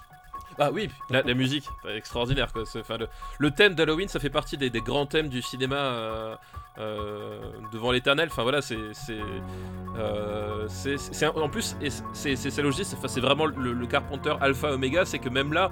Euh, Carpenter il fait la musique parce qu'en fait il avait pas le choix, pareil il avait pas d'argent et euh, il avait un synthé, il fait la musique et en fait l'écriture de la musique d'Halloween ça lui a pris euh, un jour quoi. Et ça lui a pris un jour parce qu'il a eu l'idée à un moment donné, bah, il faut que ma musique soit bizarre. Qu'est-ce que, je connais comme truc qui est bizarre? Et il s'est rappelé en fait d'un- d'une mélodie que lui avait appris son, père quand il était jeune, et il l'a refait en fait au synthétiseur. Et le petit point technique musical, ce qui fait que la musique d'Halloween paraît tellement bizarre à l'oreille, euh, c'est qu'en fait elle a une structure rythmique qui est pas, euh, pas habituelle. C'est-à-dire que d'habitude on a 4 temps dans une mesure, c'est-à-dire que tu fais 1, 2, 3, 4, et après le mouvement se répète. Et dans Halloween, c'est pas, c'est pas 4 temps, mais il y a 5 temps dedans. Ah, ce c'est fait rythmique, ok, d'accord. Voilà, c'est en fait c'est la structure rythmique, le ta ta ta ta ta ta ta ta ta ta ta ta ta ta. En fait, c'est basé sur du 5 temps. Et en fait, ce qui fait que le, le, le truc est à la fois entêtant et à la fois légèrement à contre-temps de, de, de ce que tu as l'habitude de regarder parce que le, le, le, le 4 temps, euh, enfin la structure rythmique en 4 temps, c'est la structure de base de toute la musique pop. Euh, rock, euh, enfin même à cette époque-là, enfin je veux dire, euh, voilà, l'immense majorité de morceaux sont comme ça, et du coup là, il a- pris une structure rythmique un tout petit peu décalée, avec un rythme très entêtant, et c'est ça qui fait l'aspect un peu bizarre, et plus après les, les nappes de synthé qui vont faire que ben, c'est- t'as l'angoisse qui monte quoi. Bah écoute, Halloween est classé, il est 18ème. Ce, qui est, ce qui est une très bonne place dans les années C'est 70. une très bonne place, j'adore ce film. Ah bah ça, on a, on a bien compris. Mais, mais, hey, c'est un film que je, je trouve super important aussi. Ah bah ouais, ouais, bien Même sûr. si bon, The Warriors, c'est quand même des, des qui se battent dans la ville. Alors euh, je préfère. Et je te propose un nouveau film. Et c'est, on va remonter un peu dans le temps, si t'es d'accord. Ah bah remontons dans le temps, on est là pour ça. hein. On va aller dans un temps où on va parler de bah, notre slasher, donc faux slasher. Et... Est-ce que Oui, j'ai bien oui. dit le personne qui a, qui a dit la, la liste? Je sais même plus. Cinédif, non tu m'as dit. Ouais, d'accord. C'est ça. Ok, j'ai fait ça. Et on va parler de Black Christmas. Voilà, Black Christmas, donc il sort, euh, c'est quoi, 76 74. 74, Black Christmas. Euh, Black Christmas qui est euh, considéré comme le slasher Originel. Le, le slasher originel. Voilà, même, qui- si, même si il y a plein de choses qui qui sont pas encore, par exemple, je crois qu'il n'y a pas la le, le la lame en fait, la lame qui détermine le Oui. slasher. Il n'y a, y a- y a pas, y a pas, y a pas le, le- le fétichisme de l'arme blanche. euh, puis même, en fait, euh, le, le vrai slasher originel, si tu veux remonter, c'est Psychose. Oui, c'est vrai. Euh, fin du débat. Le, vrai slasher originel, c'est Psychose. Mais Psychose n'a pas donné naissance à un genre, en fait. Non, mais là, il fait suffoquer les, les victimes. Euh, mais là, effectivement, dans Black Christmas, mais on retrouve d'ailleurs un parallèle qui est intéressant avec Halloween, euh, sachant que l'idée d'Halloween ne vient pas de Carpenter, mais du producteur du film. Euh, c'est que on se base sur une, euh, une date précise. Ça va être repris à l'identique hein, par vendredi 13 après. On Mhm. prend une date précise, donc Christmas, donc unité de temps. Euh, unité de lieu aussi, puisque ça se passe dans une résidence de, de jeunes femmes. Euh, Halloween, ça se passe en gros sur- Là, c'est une sororité, ouais. euh, Halloween, ça se passe sur trois maisons en fait. L'action se passe sur, sur un quartier. Voilà, donc on- unité de lieu, unité de temps et un, un boogeyman, donc un, croque-mitaine, un croque-mitaine avec, avec son, son, son mode- modus operandi qui lui est propre en fait et qui va éliminer les victimes les unes à après les autres quoi. Et évidemment, des victimes, ce sont des jeunes filles, une fois de plus. Donc voilà, c'est vraiment le, le, le, le- pattern du, du slasher qui va, qui, va, qui va être mis en place là. Euh, À tel point qu'il y a le fameux coup de téléphone. Oui, il y, a le- il y a le fameux coup de téléphone. C'est-à-dire, pour- c'est-à-dire que ça, c'est un truc, une règle quand même du slasher, c'est que le slasher, il appelle pour menacer la personne, Et si tu réponds, t'es mort. ou plutôt, si tu réponds, et en général, le truc, c'est qu'il il dit des, des horreurs, il dit des insanités, et en général, la première fois, ça déclenche le rire. C'est toujours ça. C'est Oui. c'est une règle de base du slasher. Et ensuite, il rappelle, et, et si possible, il monte un cadavre. Voilà. Et parce que tu disais effectivement, juste on a, on a oublié de le dire, mais l'importance de la lame euh, qui va être introduite par Halloween, c'est que le titre slasher du genre, euh, ça vient de là en fait. Tout slash, c'est euh, Oui. faire une entaille en fait. C'est comme Chambara, qui, qui s'applique uniquement au, sabre, au film de sabre Voilà. japonais. Donc c'est pour ça qu'effectivement on- slasher alors qu'il n'y a pas d'arme blanche voilà mais bon le- toute la structure euh, toute la structure toute la structure est là et effectivement oui il y a le il y a le il y a, il y a le coup de téléphone il y a le mystère sur l'identité du tueur alors dans Black Christmas il porte pas de masque par contre tu, euh, tu ne vois pas son visage parce que soit il est hors champ ou Soit tu- ça zoome, euh, c'est- il est toujours dans le. ou soit il est dans le noir en fait il est dans, Ouais. dans la pénombre etc voilà. Tu as toujours ce, ce, ce mystère en fait sur euh, sur, sur l'identité du, du tueur et qui, qui permet de de, de, voilà de créer la, la peur genre ouais, ouais, euh, t'as un petit côté woodonite euh, un peu dans, dans Black Christmas plus que dans Halloween. Halloween t'as pas du tout de woodonite en fait. C'est à dire que Michael Myers tu sais que- enfin tu sais qui il est. Non mais tu, tu vois globalement que c'est un élément extérieur point barre. Dans Black Christmas tu as ce côté euh, un peu woodonite genre ah flûte qui ça peut être quoi Euh, c'est vrai, c'est vrai. Il y a un, il y a un truc, il y a, il y a vraiment un truc à rapport à, à- au fait qu'on connaisse pas, ces, on connaît pas ces personnages quoi. Il y a un détail qui me chiffonne, euh, papa, faut que je te le dise. On n'a même pas parlé de Jimmy Lee Curtis. Ah, c'est vrai, dans le 1, on n'a pas parlé de pas parlé de Curtis. Curtis, c'est pourquoi j'y pense, c'est que je viens de me souvenir que dans Black Christmas, c'est Margot Kidder. Oui, Margot Kidder, Et qui, donc, qui est euh, une actrice que j'adore, Margot Kidder. Margot euh, Kidder, qui est donc euh, la Lois Lane de, de Superman euh, 60. Voilà, exactement. Euh, oui, c'est vrai que Jamie Lee Curtis dans, dans Halloween, euh, autre filiation, bah, justement, avec, euh, j'en parlais avec euh, Psychose, vu que c'est la, la sœur, euh, la, la fille, pardon, pour la sœur, c'est la fille de l'actrice principale de, de Psychose. Ah, c'est vrai? Ouais, tout à Ah, fait. d'accord, j'avais pas du tout capté. si, si, et, euh, et d'ailleurs, la seule fois où elles vont être réunies toutes les deux euh, à l'écran, euh, c'est dans un autre film de Carpenter, c'est dans Fog. Ah, d'accord. Voilà, Janet Lee. Ah, toi aussi, tu fais, le... tu fais un peu le carnet mondain. euh. Voilà, exactement. Mais, euh, Mais donc, voilà. ouais, il y a Margot Kidder dans celui-là. Et Margot Kidder joue justement un peu cette femme libérée aussi, déjà. Oui, elle joue effectivement cette, euh, cette jeune femme euh, qui, euh, qui, qui, qui, qui va en fait être plus maline parce qu'elle est plus éveillée à la vie. En fait, t'as as toujours cette notion-là. Même si par la suite, le slasher va retourner cette tendance dans le sens où, dans beaucoup de films, et c'est le cas par exemple dans Vendredi 13, où les, la libération sexuelle des personnages féminins va devenir un moteur de, de motivation du tueur pour les tuer. Et ça, par exemple, c'est complètement absurde d'Halloween. C'est-à-dire que le, le fait qu'elle qu'elle couche ou pas. Enfin, le tueur ne les tue pas parce que ce sont des jeunes femmes sexuellement actives, il les tue parce qu'il les tue. Euh, voilà. Alors que dans Black Christmas et dans beaucoup d'autres slashers, t'as as un côté, euh, un côté plus euh, écrit en fait dans les motivations pures du du, du tueur. Même si Black Christmas c'est beaucoup plus ambigu, mais par exemple Vendredi 13 ça va être complètement explicite, c'est-à-dire que les filles sont tuées dans, dans Vendredi 13 parce qu'elles ont fricoté en fait. Ah, ok, d'accord. Euh, voilà. Après Black Christmas, euh, slasher, euh, slasher donc important pour le genre. Même si tu vois qu'effectivement c'est pas réalisé par par Carpenter. C'est-à-dire que c'est un- on, on est sur un film qui est qui, qui est quand même beaucoup moins maîtrisé est-ce que je techniquement. pourrais se dire qu'on s'ennuie un peu plus quand même? On s'ennuie plus bah parce que alors il se passe pas forcément moins de choses que dans Halloween d'un point de vue rebondissement on va dire Euh, par contre le, le, le fait est que il y a plein de moments où euh, c'est Bob Clark voilà qui réalise euh, Black Christmas il y a plein de moments où Bob Clark il pose sa caméra et il attend que ça se passe en fait Carpenter il fait jamais ça Carpenter dans Halloween il va Ouais, Il a une caméra surexpressive, quoi. il a, il, a une, bah, il a une caméra, il, a- il est vraiment dans une mise en scène de chaque instant et voilà et chaque moment est, est- est pensé. Enfin, il y a vraiment pas de gras du tout. Alors que là, dans, dans Black Christmas, il y a plein de scènes qui s'éternisent pour pas grand chose, plein de scènes qui, qui fonctionnent pas comme elles devraient. Euh, voilà, il y a un côté, voilà, il y a un côté un peu, euh, un peu plus foutraque, un côté, voilà, tu, tu sens que c'est pas un. Mais il y avait déjà une volonté, je trouve, euh, pour l'époque, de d'en dire pas trop, de pas, pardon, Oui, de bah. pas trop en dire.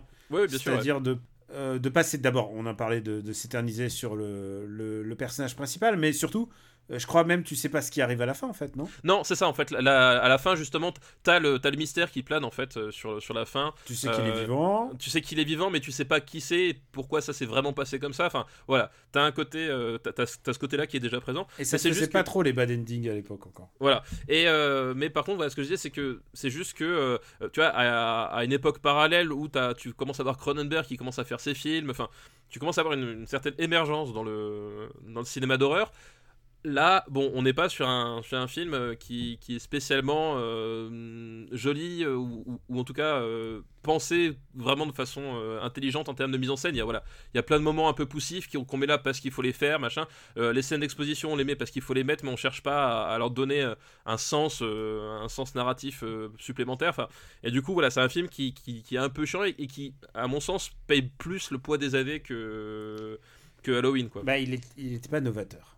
Il a, il a créé, il a inspiré un genre, mais il n'était pas, Bah, il pas pas. Voilà, je, je pense que c'est pas pour rien que effectivement, euh, je, pe- je pense pas pour rien que c'est pas avec Black Christmas que ça a explosé, mais avec Halloween, c'est que euh, il y a en matière de, de, de step up, on va, comme diraient le- nos amis anglophones, euh, voilà, en matière de, de, de step up, ne, serait-ce que de mise en scène et de d'intelligence du rapport au spectateur à, à, à la peur. Voilà, on est, c'est deux mondes complètement différents. Mais là aussi, il y a encore eu des remakes et tout ça. Ah bah il y a eu un remake, ouais, je crois, c'est, quoi, c'est 2011. euh, je l'ai pas vu le remake. Euh, je l'ai pas vu donc. je non, ne non, sais mais pas. tu sais, euh, tu Halloween, euh, j'ai pas vu Halloween 2. hein. Ah moi j'ai vu tous les Halloween. Ah ouais? Ouais, bah sauf le dernier que je vais voir demain aussi. Je me fais une journée euh, spéciale. Ah ouais. Mais j'ai vu tous les Halloween, moi. Je me... je- Mais moi, je suis comme ça, en fait. Moi, je- quand il y a une, une saga d'horreur, j'aime bien me la faire en intégrale. Bah, je peux comprendre, je peux comprendre. On a fait Transformers. Euh, je, sais ce que c'est que, je sais ce que c'est que marathon de l'horreur. Voilà, voilà, exactement. Où est-ce qu'on va le mettre, Black Christmas? Euh, sachant que ça va plus bas quand même. Hein. Ah, ça va beaucoup plus bas quand même, Black Christmas. Euh. Hmm. Moi, ça va sous Jeremiah Johnson. Hein. Ah oui, oui, ça va là. Mais même en fait, moi je. Ça va sous Hanzo. Moi, je le mettrais bah, sous Darkstar. 88e place. Ouais. Sous Darkstar, au-dessus d'Emmanuel On peut le mettre en dessous d'Emmanuel. Allez, go, sous Emmanuel. c'est pas, forcément une, pas forcément une position désagréable sous Emmanuel, hein, attention, hein, c'est pas ce qu'on dit. T'es bête. C'est la première fois qu'on me le dit. Bah écoute, on va voir ce que, ce que tu vas faire après. Black Christmas, donc, 90e de la liste. Et alors, on va faire encore un film d'horreur, mon gars. Eh bah oui, eh, c'est la liste. Trois, euh, trois listes, une thématique. Ouais. Et le dernier film de cette liste, c'est La Baie sanglante. Euh, la baie sanglante. Alors. Et euh, Je sais que tu l'as vu.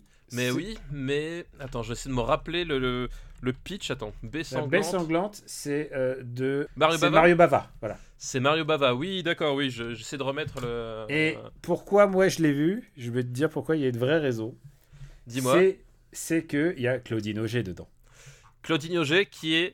euh, je divulgage, ma James Bond girl préférée. C'est vrai? Ah bah ouais. Pourtant, elle est pas dans le meilleur. Elle est pas dans le meilleur film. hein. Elle est pas dans le meilleur film, mais Domino, c'est Domino quoi. C'est Domino, donc dans euh, Opération Thunderbolt, Voilà. qui s'appelle euh, Opération Tonnerre. Opération Tonnerre, exactement. Voilà. Ah oui. Et donc, elle est dans ce film italien. C'est, c'est- bah oui, Mario Bava, effectivement, euh, qui est euh, un des, un- une des grandes figures de l'horreur italienne en fait, euh, des années, euh, des années 60-70. Euh, il va faire vraiment partie des, des gens qui vont, qui vont un peu propulser l'horreur méridionale dans une nouvelle dimension. C'est avant que ça soit des... avant que le mot slasher n'existe, quoi. Oui, bah alors d'ailleurs, point euh, sémantique. point sémantique. euh, slasher, donc c'est un genre qui est euh, normalement américain. Euh, puisque le, slasher est, né aux États-Unis euh, avec Black Christmas, mais surtout avec Halloween. Enfin, f- vraiment la matrice c'est Halloween, euh, même si c'est Black Christmas qui a inventé le, truc. Mais en Italie, le, euh, le slasher existait déjà sous une autre forme prototype, enfin pas prototy- prototypale, mais italienne, euh, qui s'appelait le giallo. Le giallo. Le giallo, euh, giallo ça veut dire jaune, et c'est tiré en fait des, des romans d'horreur en fait, sur Des- lesquels étaient basés certains de ces films, Voilà, et après les ils ont les trade paperback, euh, comme on les appelle aux États-Unis, c'est les romans. Et même, c'est ça qui est rigolo avec l'italien, c'est qu'ils ont un mot pour exactement tout, toute la forme de leur pop culture. Et donc leur page jaunissait énormément. Et voilà, c'est pour ça qu'on les appelait giallo. Voilà, les giallo, et euh, du coup c'est pour ça que ça s'appelle aujourd'hui les, les giallo, et, et ça reprenait, voilà, c'était des, euh, euh, c'était, c'est, un peu le cousin méridional de- du slasher. Mais, mais le, le, le neveu du fumetto. Oui, exactement. tu vois, il y a toujours a nom pour tout.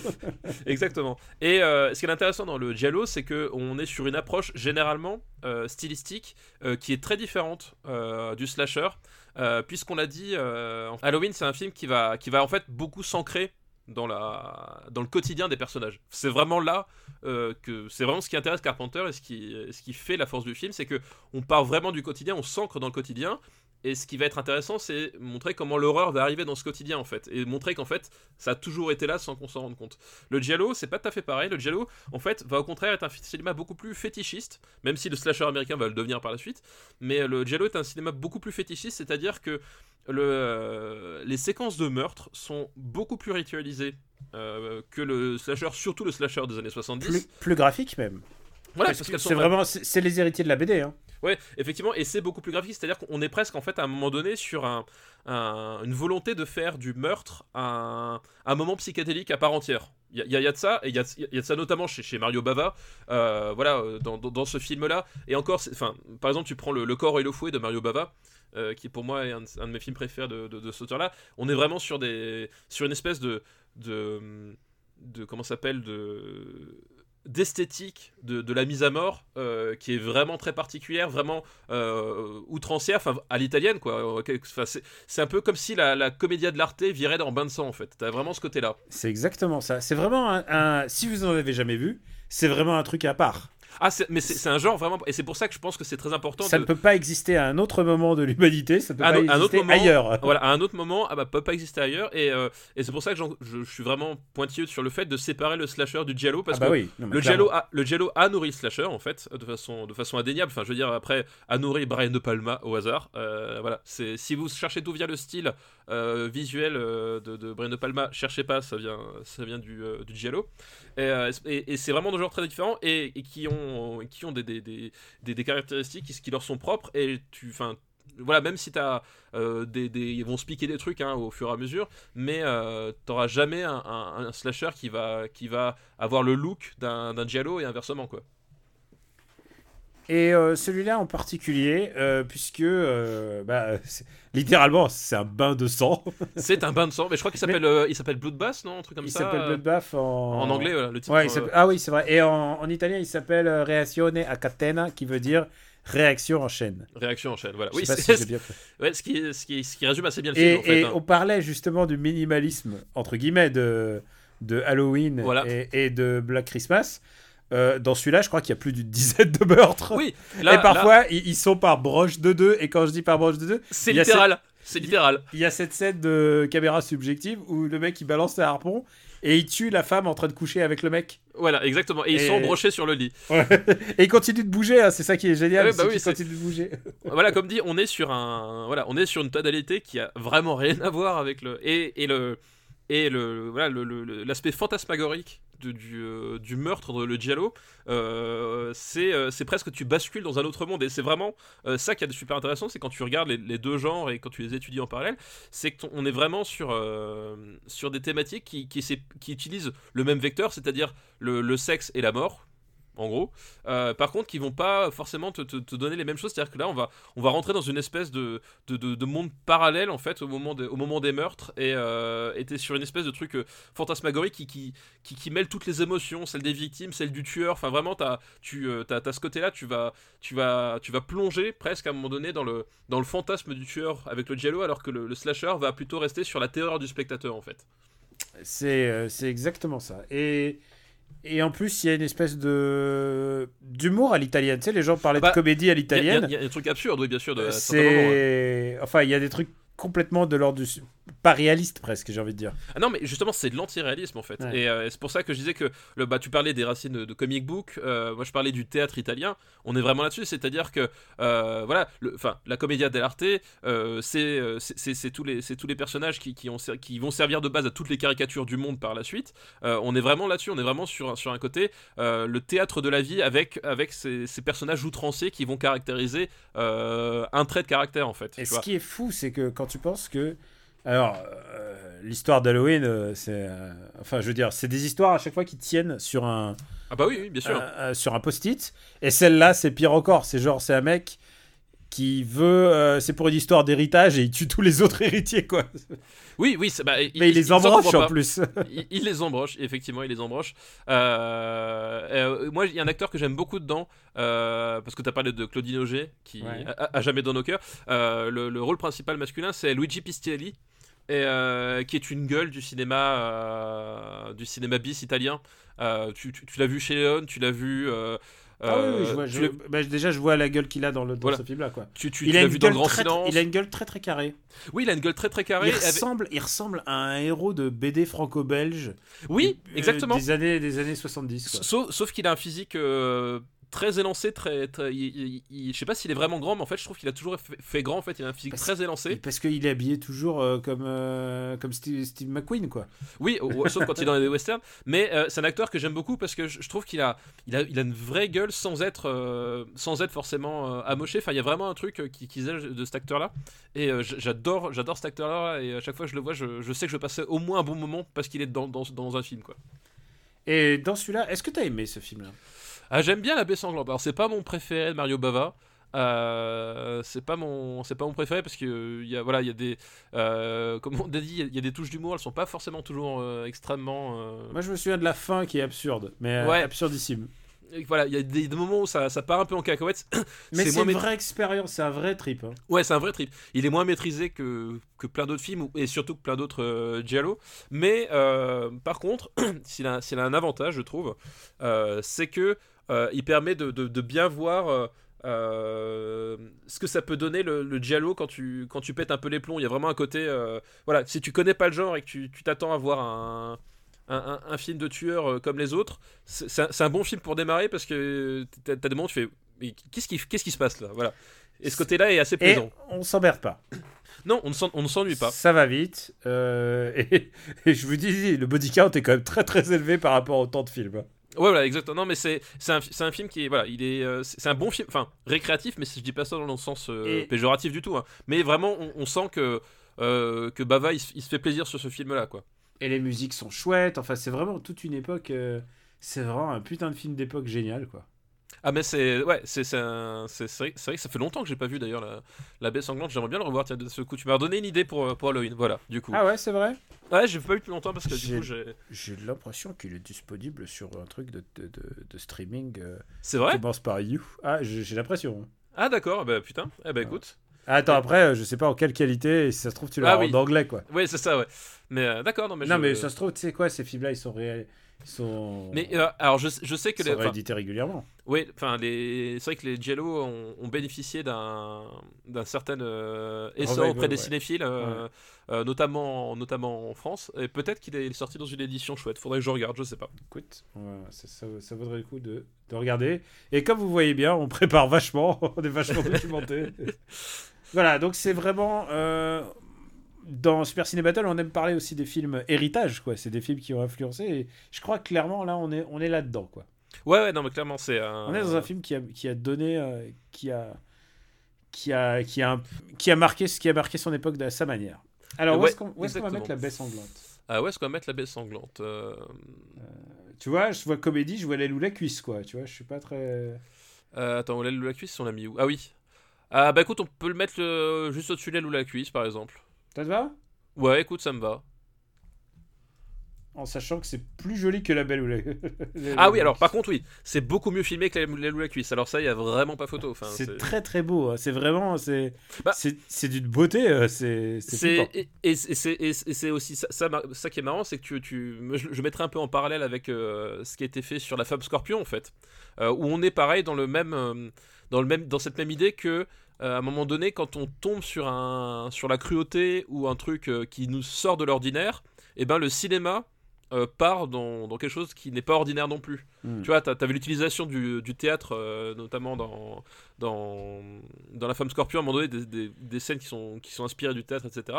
Là, pareil, on est sur un truc, euh, voilà, on va, on va, les couleurs vont être, euh, vont être complètement différentes, le, le, le- la, la scène va prendre dix fois plus de temps que ce qu'elle devrait prendre dans la réalité parce Ouais. que tout est ritualisé. Enfin, voilà, on est vraiment sur un, sur un, sur un truc, euh, une spirale qui est, qui est complètement, euh, complètement différente. Et c'est euh, c'est c'est une façon, enfin, c'est une façon de faire qu'il que y avait que les Italiens pour faire ça comme ça, quoi. Et Mario Bava, qui a fait la photo lui-même. Je sais pas, ça t'étonnera pas. Non, ça ne m'étonne, non, ça ne m'étonne pas du tout, effectivement. Bah écoute, on va remercier Cinédif. Merci Cinevdif pour cette excellente liste. Cette liste de slasher à travers le- à travers les époques. Ouais, tout à c'est fait. presque pas. Puis on l'a vu, c'est presque, c'est pas un slasher, c'est un giallo. C'est un giallo, mais y a- voilà, c'est un cousin, on va dire. Et euh, on va rester un peu dans la même thématique, mais là on va me faire plaisir à moi. Ah, c'est une liste de Monsieur Garcin. Un, un- un Merci, friend, friend of the show, j'ai envie de dire. Ouais, merci Monsieur Garcin. Et Monsieur Garcin nous a envoyé une liste qui s'appelle La chair et le sang. Ah, oh. Alors je sais qu'on va déjà pas parler du film en question parce que c'est pas la bonne décennie. D'accord. et le deuxième film, on l'a déjà, le deuxième film, de, un des films de sa liste, on les a déjà vus puisque c'était La femme scorpion qui est très très haut classé chez nous. Ouais, ouais. Très très très populaire et très très bon film. Donc on va passer à- au deuxième film de sa liste qui est Le couvent de la bête sacrée. Ah, le couvent de la bête sacrée. Oui, oui, c'est euh, japonais ça aussi. C'est euh, japonais. Alors, ouais, euh, j'ai pris ma fiche parce que je me souvenais plus le, le titre japonais, mais pourtant il est simple. C'est Seiju Gakuen. Il faut savoir aussi que, tel que je dis le, le titre, de nom Seiju Gakuen a énormément influencé le, le monde du hentai et du porno après, puisque... Je ne vois pas pourquoi. puisque quatre, c'est quatre caractères ultra visuels et c'est littéralement ça c'est la bête sacrée dans l'école et ça a eu un énorme impact dans le, dans le monde du porno. Pourtant, là, c'est un film de la Toei, c'est un, un gros, gros film de la Toei. Et euh, c'est l'histoire d'une jeune femme qui devient une nonne. Alors, euh, Oui, on est, on est en pleine non-exploitation. hein, oui, voilà, c'est- la, oui, c'est la non-exploitation. Mais euh, faut savoir que la non-exploitation, c'est un, c'est un spin-off du Pinkega. Là, on est dans le Pinkega. Le, euh, il faut qu'on resitue ça. Le Pinkega, c'est euh, le, les films avec des, des éléments sexuels qui sont, mais en général, c'est des drames ou des thrillers euh, au Japon. Des, Oui. Le Pinkega, c'est vraiment Bah, les grandes- ça veut, ça veut dire, ça veut dire Cinéma. cinéma en fait, hein, en- Ouais. en, japonais. les grandes années du Pinkega, évidemment, c'est après la, après la, seconde, la Seconde Guerre mondiale. faut pas oublier que le Pinkega, il- le Japon est sous euh, occupation américaine, donc il y a une espèce de, il y a une censure, il y a une modification des mœurs. Et, euh, et le Pinkega s'adapte, euh, s'adapte pour ça. et il répond à une demande de, euh, de, de sexualité, dans, de sexualité dans les films, dans un pays où on le rappelle, le, euh, parfois le sexe n'est pas, n'est pas montré. Il y a encore des pornos où le sexe est crypté, euh, encore Oui, aujourd'hui, ouais, quoi. effect- non, effectivement, enfin, le, le- le Japon a un rapport vraiment très particulier au sexe, euh, à la représentation en tout cas du, de, l'acte sexuel euh, dans, dans les œuvres cinématographiques. Parce qu'effectivement, tu dis, il y, y y a toujours du porno crypté, mais en même temps, euh, tu as du porno, euh, on va dire, plus que, plus que limite avec, avec les, les très jeunes femmes, qui, qui est quand même autorisé à circuler. Enfin, il y a vraiment un truc, c'est à la fois débridé et à la fois en même temps, on on n'en monte pas trop. Enfin, il y a un côté, voilà, bah, on parlait de- notamment de la femme scorpion, qui est aussi un autre exemple, c'est-à-dire qu'à un moment donné, dans la femme scorpion, euh, l'actrice principale se fait euh, cautériser le, le sexe. Donc voilà, t'as as des trucs un peu. Ah, quand tu me le dis, j'ai- j'ai- je, je me sens mal. voilà, il y, a- il y a des trucs euh, où ils vont très très loin sur certaines choses, et en même temps, il y a, y a une espèce de simili-pudeur dans la façon de les montrer euh, qui. Euh, qui, euh, c'est pas que c'est bizarre, mais c'est juste voilà, c'est- assez particulier. Contrairement par exemple bah, aux Italiens qui vont en avoir rien à battre et qui vont montrer du nichon euh, et de la chatte pollue dans tous les Alors, sens. alors Voilà, qu'au. Japon, le- la nudité euh, dans le mainstream était, était prohibée. Voilà, exactement. Eux, Donc se eux, développe, voilà, ils sont sur un. se développe le Pinkega où, par contre, c'est des, c'est des, des films parfois d'une. du- je- Wakamatsu en produisait énormément. Il avait même monté une boîte de prod là-dessus. Et c'était des films ultra violents, euh, Ah ouais, ouais. ultra sexe. euh, Enfin, vraiment, genre. Bah c'est, oui, c'était, enfin c'était de, on, on te vendait la, on, on te vendait un, un, un- un cahier des charges en fait Ouais. avec euh, tant de minutes de violence ou de sexe presque imposé, on va dire à chaque fois quoi. Euh, le scorpion, là, le- la femme scorpion, c'est c'est du, c'est du, c'est du. Faut se méfier du terme Pinkega parce qu'il il, euh, il regroupe plein de, jeux- plein de Bah, choses. Oui, le scorpion, c'est un film de femme en prison et c'est un sous-genre Ouais, du Pinkega. bien exactement. Mais voilà, c'est pas parce que tu t'inscris dans un genre euh, comme ça que t'as pas des artistes qui peuvent en émerger aussi. Et je veux dire, euh, c'est à un moment donné, c'est pareil. Pour reprendre peut-être quelque chose qui parlera plus aux gens, mais c'est à un moment donné ce qu'on va, qu'on va reprocher à, à, à Cronenberg particulièrement ou à Carpenter, c'est qu'à un moment donné, on va, on va dire, c'est c'est la pornographie de la violence en fait. Et euh, alors oui, t'as t'as plein de, t'as plein de Pinko et Guy qui se réjouissent là-dedans, mais dedans, t'as quand même parfois des films et des auteurs qui vont émerger et des vrais films. Ouais, c'est, bah, c'est ce que- mais du coup, du coup, ouais, voilà, je parlais de Mais, Wakamatsu. mais du coup, ouais, c'est c'est dur à. Enfin, c'est. Vous lancez pas là-dedans à l'aveuglette, quoi. Ouais, il faut y aller, faut y aller un peu, un peu en sachant, en sachant ce qu'on va regarder parce que sinon vous allez vous retrouver par des bonnes sœurs, euh, des bonnes sœurs qui se font, qui se font violer en prison, des choses comme ça. euh. Alors, justement, le couvent de la bête sacrée, puisqu'on y est. Puisqu'on y est. puisqu'on y est dans les bonnes sœurs qui font des choses pas très catholiques. Donc Voilà. euh, notre bonne sœur, j'ai oublié son nom, mais elle, elle rentre, elle devient bonne sœur. Déjà, faut pas oublier un truc, c'est que euh, il faut pas voir ça comme une parodie de la religion. C'est comme ça que c'est comme ça que le Japon, le Japon euh, conçoit la chrétienté. Et et sais, jusqu'à aujourd'hui, je suis encore euh, abasourdi par le- leur connaissance de la chrétienté qui est de l'ordre du folklore. Euh, je prends un, truc qui a rien à voir, mais et pourtant qui, qui est assez parlant. Je regardais cette série qui s'appelle Terrace House, et le mec, pour avouer son amour à quelqu'un, il, il veut le faire dans une église. Alors qu'il n'est pas chrétien, il est rien du tout. Oui, il, mais- il mais a jamais mis les pieds dans une. Mais il se dit c'est romantique, c'est C'est l'ordre. romantique Death, ouais. C'est exactement, c'est romantique Death. Et, et il appelle l'église pour dire est-ce que je peux faire? Ils disent bah l'église, vous savez, c'est ouvert tout le temps. vous, vous pouvez faire ce que vous voulez dans l'église. C'est assez complètement ridicule. En plus, je veux pas spoiler, mais c'est un râteau cosmique. Donc c'est encore plus drôle. Mais, mais voilà, les, les Japonais ont une perception très très libéral de la chrétienté. Et il faut pas le prendre mal si vous êtes chrétien. Euh, il, il, il faut pas oublier que c'est une île. ils, Non, mais alors, ils c'est- y arrivent, ils y arrivent petit à petit. C'est une île, puis surtout, à, à un moment donné, les chrétiens ont, ont essayé de passer aussi par la, par la force à un moment donné. Et Bon, on, ça les a, trop- on les a brûlés. C'est ça, et on les a tous brûlés. Donc, globalement, effectivement, ça n'a pas bien pris. voilà. Et donc, euh, donc la jeune euh, bonne sœur arrive dans ce, dans ce couvent. Donc, euh, et elle est, euh, il y a une, euh, il y a une, je sais pas, je connais rien euh, du, du monde de bonne sœur, mais sa chef, chef bonne sœur, La mère supérieure. visiblement, mère supérieure, qui est visiblement, euh, visiblement cache des choses. En plus, elle est un peu lesbienne. Euh, et elle est euh, visiblement sadique et pratique des pratique des rituels, euh, des rituels de l'ordre du sadomasochisme. La- L'affiche du film, c'est une femme, euh, c'est une femme attachée et écartelée. Oui, Euh, voilà. voilà. Et, ouais, Et- exactement. Et nu. Et nu. Attaché, nu, écartelé, bien nu. sûr. Voilà, bien sûr. Euh, voilà. Je sais pas ce qu'on, je sais pas ce qu'on peut ajouter sur ce film emblématique du Pinkei. Euh, non, mais effectivement, c'est un. C'est l'adaptation d'une BD, je crois. Ah, bah, ça, ça, par contre, je savais pas. non, mais tous ces trucs en général sont l'adaptation de, de quelque chose. Je, je vérifie, mais euh, oui, je crois. Oui, oui, je vois adaptation. Ouais, Gensaku, ouais, c'est soit une BD, soit un roman. Euh, donc, donc ouais, non, non, c'est, c'est, je sais pas comment rebondir Non mais, alors, non mais c'est un film en fait et c'est un film qui, est- qui est intéressant parce que euh, justement tu- comme tu le dis on est on est dans une espèce de de, de fantasme de la perversion chrétienne en fait. Euh, c'est exactement. mais ça. c'est ça, c'est-à-dire qu'ils sont dans un fantasme de la chrétienté parce qu'ils l'imaginent d'une certaine façon et du coup ils imaginent mais alors comment est-ce que ces mecs-là pourraient, euh, pourraient être pervers tu vois? Donc t'as une espèce de, de double, double fantasme qui Ah s'additionne ouais, ce qui serait bien, c'est qu'ils se fouettent avec des Voilà. roses. Et donc, du coup, voilà, t'as, t'as des trucs qui sont complètement what the fuck, mais c'est, en même temps ça qui est génial, et euh, qui est génial avec, ce- cinéma japonais quand, euh, quand ils, ils- ils savent le faire, c'est que ils, ils- ils osent partir dans des délires que eux seuls peuvent approuver, et genre, n'importe quel producteur euh, français, par exemple, il verrait ça, il fait Wow, t'es, sûr de toi là?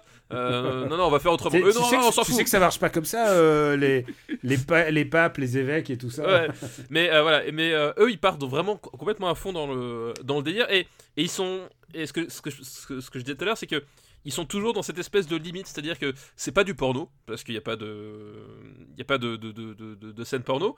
Euh, Euh, alors, il n'y a pas de porno. Il y a oui. des filles, il y a des filles euh, attachées qui se fouettent. oui, voilà. fouettent, quoi, mais voilà. mais voilà, mais mais il y a pas de il y a pas d'acte sexuel filmé de façon pornographique, on va dire. Il n'y a pas de péné- ça, je, je pense pas qu'il y ait de pénétration. Non, il n'y a pas de pénétration de, de choses comme ça. Tu peux Et- pas le montrer de toute manière au Japon. Voilà, tu peux pas le montrer. Et, et, et donc on est sur une espèce de, de, de truc, c'est comment est-ce qu'on va réussir à, à filmer ça sans, sans tomber complètement là-dedans. Et, il est toujours sur le fil du hasard, c'est-à-dire que c'est- un film qui, euh, qui pousse le bouchon aussi loin qu'il peut pousser dans ses limites en fait. Et j'ai beaucoup d'affection pour ça, personnellement. parce qu'il y a- y a, y a, y a pas vraiment de limite justement. Il y a pas, voilà, et, que euh, il va le faire, euh, à- il va le faire, ben, il va le faire euh, comme, il faut le faire, c'est-à-dire qu'il va, va se dire, ben, puisque mon histoire part littéralement en cacahuète, ma, ma mise en scène va faire pareil, c'est-à-dire qu'on on est sur, un, sur des parties pris euh, très baroques en fait, Euh, très baroques, euh, avec euh, voilà, avec, avec des, des trucs où euh, très très stylisés par moment, les et puis- costumes. voilà, des très, voilà, tr- très emprunté, puis en même temps, voilà, t'as, t'as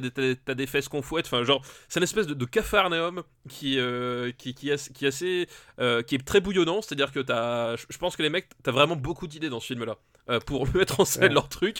Euh, Et en sachant que, alors, c'est c'est pas pour divulguer des kinks ou quoi que ce soit, mais euh, les, les fouettages sont aussi explicites que vous vous, dites peut-être ah c'est cool.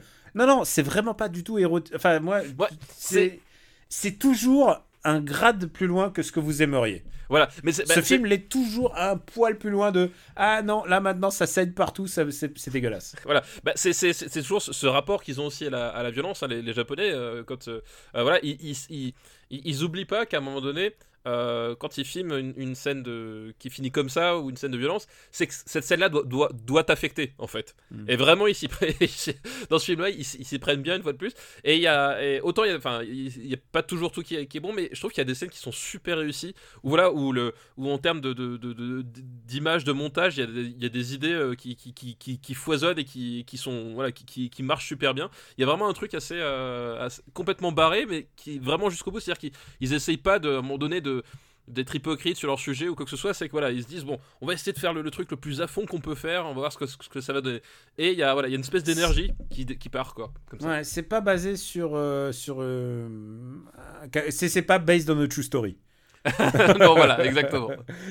Le couvent de bonne sœur au Japon, là. Euh, mais mais c'est. Alors, blague à part, ici, il passe des trucs atroces et débiles. Mais, mais ça reste quand même assez rigolo, en fait. bah, c'est euh, bah, en tant qu'objet de cinéma, c'est débile. Non, en, en tant qu'objet de cinéma, enfin en tant qu'objet de cinéma, moi je trouve que c'est un film qui est super intéressant euh, esthétiquement déjà. Mm. Vraiment, il y a, il y, a des- il y a- il y a une volonté de, de- de faire parfois du, du beau avec des trucs euh, chelous parce qu'à un moment donné, t'as as des croix gammées. Enfin, je veux dire, t'as des. Ah, c'est vrai qu'il y a des nazis bah, aussi. il y a des nazis. Bah oui, tant qu'à faire, mettons des nazis. Voilà, il y a, il y a un truc, euh, il y a un truc ultra outrancier, mais euh, qui, qui est vraiment soigné. Et, euh, et moi, c'est- c'est un film que que j'aime bien en fait. Vraiment, je trouve qu'il y a un truc, c'est un objet de cinéma euh, vraiment intéressant à, à, voir. Après, tu rentres dedans ou pas, ça c'est une autre question. Mais il y a, y a ce côté, euh, voilà, ce côté, ce côté, flamboyant parfois qui, qui, que moi je trouve vachement intéressant et qui, qui fait que le, film est et, et bah, si, si parfois le, le- le scénario et tout te perd, euh, t'as toujours un truc à, à, à voir ou à, ou à chercher dans, dans ce qu'ils veulent faire, quoi, je trouve. Et euh, voilà, je crois qu'on a un peu tout dit là-dessus. Mais euh, bah, après, si, si, si, si t'aimes les bonnes sœurs qui se fouettent jusqu'au sang, euh, c'est Ah. le film qu'il faut voir absolument. hein. Ah oui, c'est clair. c'est- genre, s'il y a qu'un seul film à voir, c'est celui-là, quoi. Les bonnes sœurs, euh, les bonnes sœurs nues et attachées, c'est ça. Et en plus, d'un point de vue purement, purement cinématographique, le... toutes les jeunes femmes du, du casting sont toutes absolument euh, splendides. Enfin, Il y, a aussi vraiment- des, il y a aussi des hommes, parce qu'évidemment, ça. Oui. ça- Il y a aussi des hommes, mais, mais les, voilà, les, les- enfin, le, le- le casting féminin est, est assez. euh, elles sont, sont toutes magnifiques, quoi. Il y a vraiment un truc. euh, voilà, quoi comme de l'ordre du, du fantasme absolu, quoi. Oui, mais c'est. C'est quoi C'est comme les films de Jackie Chan quand j'étais ado. Je me disais, mais à chaque fois, ils sont toujours. Évidemment, c'est un film de Jackie Chan. Alors, où est-ce qu'on va le mettre? Euh, où est-ce qu'on va le mettre euh, Attention avec cette phrase, hein, évidemment. Euh, Euh, ça peut, À double sens. Ça va être au-dessous de French Collection quand même. Ouais, oui, ça va être en dessous de French Connection. Euh, euh, ça va être en dessous de l'arnaque, quand même. Ouais, mais je serais prêt à le mettre au-dessus des bronzés, tu vois, je t'entends là. Ouais, au-dessus des bronzés, écoute, ça me va très bien. Qui aurait cru de voir. euh, C'est quoi déjà Redis-moi le nom. euh Euh, c'est le couvent de la bête. sang- non, sang- le couvent de la bête sacrée, voilà, pardon. Été sanglante, non sacrée. J'imagine tous les gens qui, maintenant, suite à, à ce qu'on vient de dire, vont essayer de se procurer le DVD. Ah, mais. Alors, le regardez pas en famille. Alors, chérie, ce soir, qu'est-ce que t'as au programme? J'ai j'ai des bonnes sœurs qui se font fouetter. C'est quoi franchement Moi, je propose ça à ma femme, elle dit oui tout de suite. Hein, euh. Oui, alors. ça en dit long.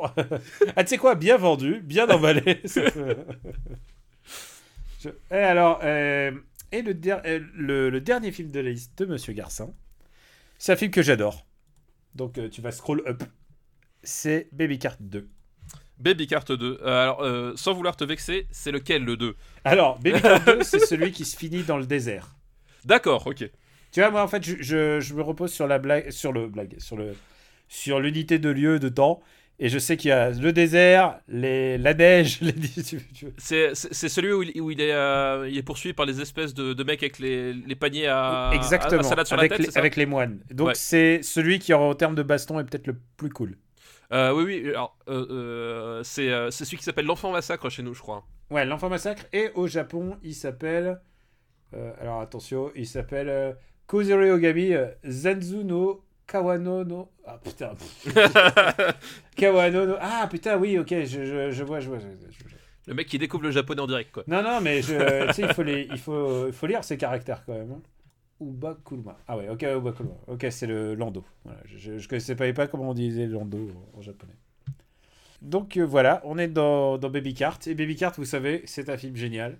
Ah, bah, c'est c'est l'histoire de Ogami Ito et de son fils Daigoro. Daigoro, qui traverse euh, le, le Meifumado, euh, donc le Styx.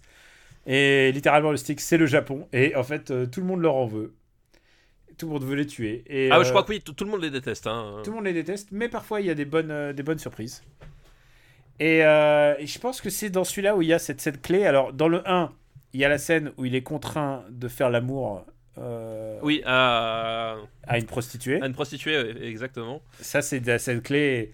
Et d'où cette fameuse phrase Ah, eh, est-ce que vous pourriez border alors que vous avez, vous avez la, trouille, la, la trouille au corps? Lui, il y arrive, lui. C'est- ok, sorti de son contexte, c'est nul. Mais il faut voir que c'est un super chambara. et, euh, et ce qui est intéressant dans celui-là, c'est qu'il y a un autre personnage féminin qui arrive et qui est là pour le tuer. Oui, c'est. euh, elle est ninja, non, c'est ça, je crois, euh, Ouais. dans mon souvenir. ouais. C'est une ninja euh, et, et une, une kagero. Et, euh, et le truc, c'est que à un moment, c'est une, une des grandes scènes, c'est que il arrive à la, à la maîtriser. Et là, il lui a, et ils sont dans une petite maison, et là, il lui arrache ses vêtements. Et là, elle dit, oh, putain, mais euh, tu sais, elle, elle proteste, elle pense qu'elle veut le violer. Et en fait, pas du proteste. tout. Pas du tout. Il la met contre son corps et il met son enfant entre deux. Et il dit euh, trois personnes, euh, c'est plus chaud que. Plus chaud deux. que. Ouais, plus que. Ouais, je me rappelle tout à fait. Et euh, elle est sur le point de, de prendre son épée pour le tuer. Et en fait, elle dit non parce qu'en fait, il y a tout il, ce il a, truc. il y a une âme, en fait. Il y a une âme, il y a ce bébé au milieu entre, entre deux. Le bébé qui joue avec les seins de, de la dame. c'est c'est pas du Pinkega. Mais, euh, mais c'est ça reste quand même du cinéma qui pourrait, qui pourrait être qualifié de bis. Bah, c'est du cinéma d'exploitation. C'est euh, du cinéma d'exploitation, c'est du complètement, Chamara. Voilà, rappelons le principe de Baby Cart, c'est c'est donc un, un tueur qui parcourt le Japon et qui utilise le, le landau de son fils comme une arme à part entière. Exactement. Et euh, dans- stocke ses armes parce qu'il y, a des- il y a des lames qui sortent des roues. enfin, il y a voilà, des lames, au bout d'un moment, à, à certains Il y a des flingues à un moment donné, je crois. Hein il, y a, il y a des flingues à un moment donné. À un le- moment, il y a les mitraillettes. Ouais. Voilà. Parce, que, euh, parce que c'est pas mal un landau pour mettre des mitraillettes. ah, toi- je sens que le jour où tu seras père, tu vas t'acheter un landau custom. Ah, tu sais quoi, je vais faire le, eh bah, le logo avec les Naginata qui sort. Et... voilà, on va passer très vite euh, à la caisse à franc prix. et donc, euh, c'est peut-être celui avec la bast- les bastons les plus cool, je trouve. Bah, c'est le. euh, Les moines, les fameux moines. Ouais, c'est en fait pour moi c'est le c'est le c'est le c'est c'est le plus fou dans le bon sens, c'est-à-dire que après il va- y avoir euh, Baby Cart contre les moustachus euh, à, pistolet. Enfin après ça partir la, la licence va partir vraiment complètement en latte Euh, et je trouve que c'est le c'est celui qui, qui, qui, qui pousse le bouchon et qui pousse le potard encore un peu plus un peu plus loin en termes de, de, de baston et qui arrive encore à, à maintenir le cap quoi. Après ça va devenir vraiment complètement nawak quoi. Euh, je crois qu'à partir du. C'est le 3 le dernier où c'est encore cohérent. Et à partir du. Après, c'est. Ah déjà le 3 il commence à être, à être un Le peu- 3. Le... euh, bah, après, le truc, c'est que. C'est pas un film basé sur le réalisme aussi. C'est pas. Non, non, bien sûr, mais c'est voilà, au bout d'un moment, c'est tu sais, c'est comme les, bah, c'est comme les Godzilla, c'est-à-dire qu'au bout d'un moment, il, euh, le, le- le moment où t'as Godzilla qui fait une prise de catch à, à un autre kaiju, tu fais putain merde, qu'est-ce que je regarde, tu vois, c'est un peu le même genre de Et truc. il faut, que- faut voir un truc, c'est qu'il est réalisé euh, quand même à la méga chaîne. quoi. Ah oui, mais oui, je crois qu'ils ils sont tous sortis, euh, genre. Ils sont euh, sortis genre pas la même année, mais genre dans les. Mais je, je crois qu'en plus, il y a, il donne- je, suis sûr qu'une année, tu, tu dois en avoir deux qui sont sortis en même temps, à mon avis. 3, hein, peut-être même trois, ouais. Ouais, c'est. Euh, je, je pense que les, les- les mecs dans la salle de montage, ils savaient pas de à quel film ils avaient les rushs, tu sais. Eh, t'es sur le 2 ou sur le 3 je, je sais pas. ah, Les gens disent euh, oh là là, Marvel, mais euh, à l'époque. hein. Ah mais non mais oui, ça les gens disent Marvel, mais, mais japonais, euh, c'est pareil les euh, comment ils s'appellent les Zatoichi? Ah oui, Oui. c'est vrai. Il y en a eu combien les Zatoichi? Je sais plus combien il y en a, mais il y en a. euh, je, je parle pas de celui de Kitano, hein, je parle du, de, de la. Zatoichi origi- enfin, de- original, entre guillemets. Oui, enfin le Zatoichi euh, de- des années 60, euh, il y en a eu, je- c'est pareil, il est réalisé tous les 6 mois, il y en avait un, je crois. Enfin c'était. les Godzilla, c'est pareil, enfin je veux dire. Voilà, les Japonais, ils, ils, voilà. Quand ils tiennent un truc, je peux dire que les nonnes, les, les nonnes fouettées. Ah bah y- ouais, il y en a eu des une pelletée, ouais. Euh, donc, euh, j'adore ce film. Est-ce que tu. Qu'est-ce que t'en penses, toi? Alors moi j'aime beaucoup, ça, ça me- voilà, c'est un film que, que- que j'aime beaucoup, mais voilà, je trouve qu'il a, il est moins, euh, euh, Bah, Euh. disons que toutes les punchlines, elles sont dans le 1. voilà, il est moins puissant que le, que le premier, mais ça reste, euh, comme dit, ça reste euh, l'autre Baby Cart que je trouve vraiment chouette quoi. À partir du 3, je commence à voir un peu mes, mes limites sur la, sur la, la licence quoi. Moi, je dis, le 3, c'est. Mais euh, faut pas oublier que c'est adapté d'un manga, et donc ils suivaient à peu près le manga, et puis. euh, Ils ont jamais adapté la France. Ah oui, bah, ça, Alors, tu sais quoi Baby Cart, ça serait un bon film à faire un remake. Parce que Ah. tu peux toujours up- upgrader, euh, tu peux toujours. par Michael des- Bay. Non, alors TG, TG, t'as pas le droit de dire ça. Où est-ce qu'on va mettre le Baby Cart? Comment on va l'appeler Baby Cart 2 Bah oui, Baby Cart 2, l'enfant massacre. Baby En Cart. plus, le titre français est très bien, je trouve, l'enfant massacre. L'enfant massacre. Et alors, il faut voir un truc qui est génial dans ce film, c'est que il- c'est un film assez silencieux entre les deux, puisqu'évidemment le garçon parle pas. Et il suffit qu'ils se regardent, ils se regardent même pas en fait, c'est ça qui est génial. Non, ils se regardent pas, ils, ils savent. ils en fait, ils sont connectés. Ils sont ils connectés. comprennent parce que Daigoro est déjà un peu plus vieux là. Ils comprennent exactement ce que Daigoro il, il sait ce qu'il faut faire pour se protéger et pour actionner les boutons de, de son lando, euh, de son lando ninja, j'ai envie de dire. Exactement. Euh, où est-ce qu'on va le mettre? Euh, Toi, tu le voyais où, Daniel? Moi, je le voyais sous duel. C'est marrant parce que c'est exactement là où je, regardais. Ah bah voilà. Euh, donc attends, maintenant il faut. Ou peut-être même sous le château de Cal- Cagliostro, quand même, non? Ouais, ouais, sous le château. Sous l'espion qui m'aimait, mais au-dessus de combat sans code de l'honneur. Euh, Allez, ok. Très bien. Baby Cart.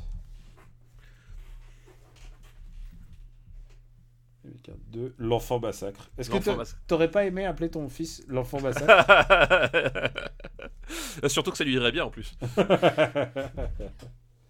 S'il nous entend. Il nous entend pas. Et euh, bah voilà pour, euh, pour Sanzo no Kawa no Ubaguluba. Donc euh, le deuxième film de Baby Cart que j'adore. Dis-moi, euh, bah, je crois qu'on a fini nos listes là. Euh, déjà? Bah ouais, pas ouais. possible. Non, Bah- on peut pas en faire une dernière? Euh, attends, je suis en train de regarder le timing. euh, Une dernière courte où tu, tu, tu mets pas de tu mets pas de Carpenter, tu mets pas de trucs comme ça, euh, voilà. euh, bah écoute, bah il y en a une. Ah, putain, c'est encore une liste de Raphaël. Je sais pas si c'est le même Raphaël. Je sais, j'ai peur. Eh ben, Bah, je ne sais pas. Bah écoute, on remercie d'abord Monsieur Garça pour sa liste. Merci, effectivement. Et sur cette liste, il y a un film que j'ai pas vu qui s'appelle Fantasme. Ah De Don Alors, Don Coscarelli, alors je, veux qu'on fasse cette liste, ne, ne serait-ce pour que tu vois Fantasme. Ok, Fantasme. Tu vas voir, c'est un film que, que j'adore, mais qui... qui est particulier. Le, le, ok, d'accord. Euh, le deuxième euh, film de sa liste, c'est évidemment Halloween. Voilà. Beaucoup de gens, beaucoup de gens ont donné mon avis, Bah oui, forcément. Euh, et le troisième film, c'est Amityville. Ah, le, donc Amityville, c'est c'est les années 70, j'aurais persuadé que c'était c'était 80, tu vois. Je, je ne me souvenais pas. Bah, écoute, Donc, euh, euh, Amityville, 79 aux c'est États-Unis. so- Ah bah oui, bah voilà. c'est pour ça que... Euh, Ah, il, est 79, tu sorti, il est sorti en début 80 en France, mais on va le considérer comme année 70. D'accord, ouais, bah oui. D'accord, ok. Bah je- Non, c'est pour ça que ouais, dans, dans ma tête, c'était... euh, C'était euh, c'était euh, plus, plus tard que ça, mais effectivement... euh, Alors, que penses-tu de ce film Avec Margot Kidder à nouveau? C'est vrai que c'est encore Margot Kidder. Bah, Amityville, ça va être le, euh, le film de, de, de Maison Chelou euh, des années 70. Il y en a eu plusieurs. On n'avait pas déjà parlé d'Amityville 2. Euh, je crois qu'on avait fait le 2, non, ou le 3 dans, le, Ah, dans les années 80 dans les années 80. Il me semble qu'on avait parlé d'Amityville 2 ou 3. Euh, je ne sais plus. Euh, mais euh, Ah, il y a Amityville 2, 110e des années 80. D'accord, oui, bah oui, ok, donc euh, Donc, bah, faisons Amityville 1 alors. F- faisons Amityville 1. Euh, donc, euh, je crois que le film commence par un- aussi un petit flashback, un truc comme ça, où euh, tu, tu vois en fait une famille se faire massacrer par, je crois que c'est par le fils ou, je sais plus où le, je crois que c'est le fils, il me semble. Euh, Mais, mais au shotgun.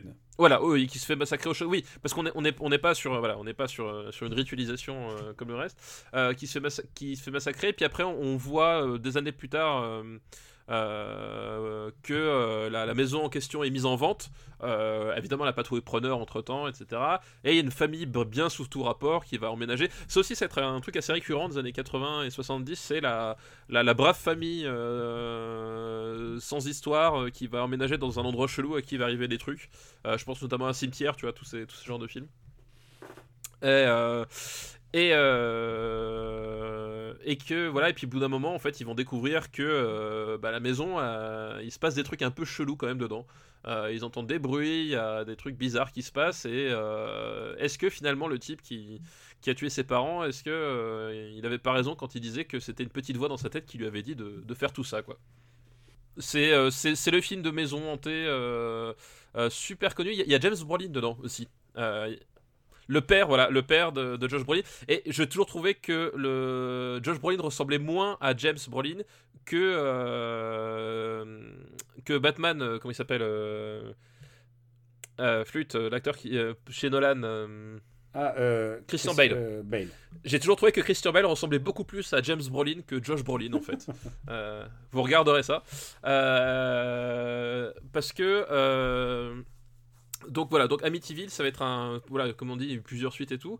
Et, euh, et le truc est que euh, ça fait partie de ce que j'appelle un peu les films d'horreur arnaque. Euh, parce que c'est un film que je trouve assez, assez poussif, on va dire, dans son approche de l'horreur, et surtout dans son approche cinématographique. Je trouve que c'est un film qui est d'une platitude euh, esthétique assez, euh, assez peu commune, quoi. Bah, je suis assez, je suis assez d'accord avec toi. En fait, on, on se fait un peu chier en fait.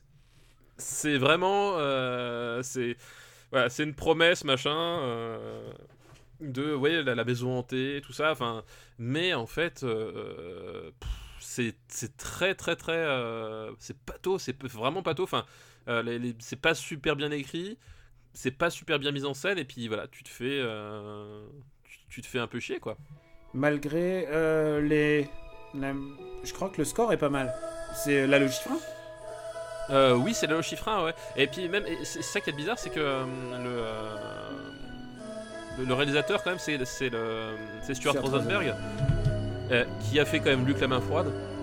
Et, euh, et Luc la main froide, c'est pas n'importe quel film, mais là, Le, c'est avec euh, Paul Newman. Ouais, bah oui. Ouais. Euh, euh, pour euh, situer, c'est un film de prison assez, assez chouette. C'est euh, un film de prison vraiment génial.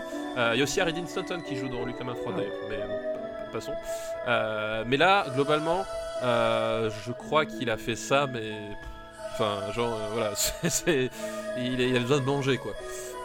Ben, souvent, souvent ces films-là, enfin, je veux dire, c'était, c'était le, l'explosion. Là, on est après, on est presque, on est après Halloween. là. On est après Halloween, mais je pense que le, euh, le la matrice de Amityville, c'est euh, le film de Richard Donner, La Malédiction en fait. Ah, d'accord. The Omen. Dans- Je, je- je pense que vraiment, la, la matrice de Amityville, c'est The Omen qui est sorti quelques années plus tôt, hein, c'est 76 dans mon souvenir, euh, de, de Richard Donner, qui est pareil un, un- sur un film de terreur, terreur au sein du cocon familial en fait. Euh, et, euh, et je pense que c'est ça qui, a- qui a donné l'idée aux producteurs de, de- de faire Amityville parce qu'on on est un peu sur les mêmes thématiques, sauf que, euh, sauf que ben, voilà, comme dit, c'est pas très bien écrit, c'est pas super bien réalisé, on se fait chier. Et après, même en, en matière d'horreur pure, enfin, c'est pas un film qui est très généreux non plus. Donc tu vois, t'as euh, l'un dans l'autre. euh, voilà, on peut pas dire que ce soit un. Et pourtant, c'est, les mêmes éléments, c'est la banlieue pavillonnaire.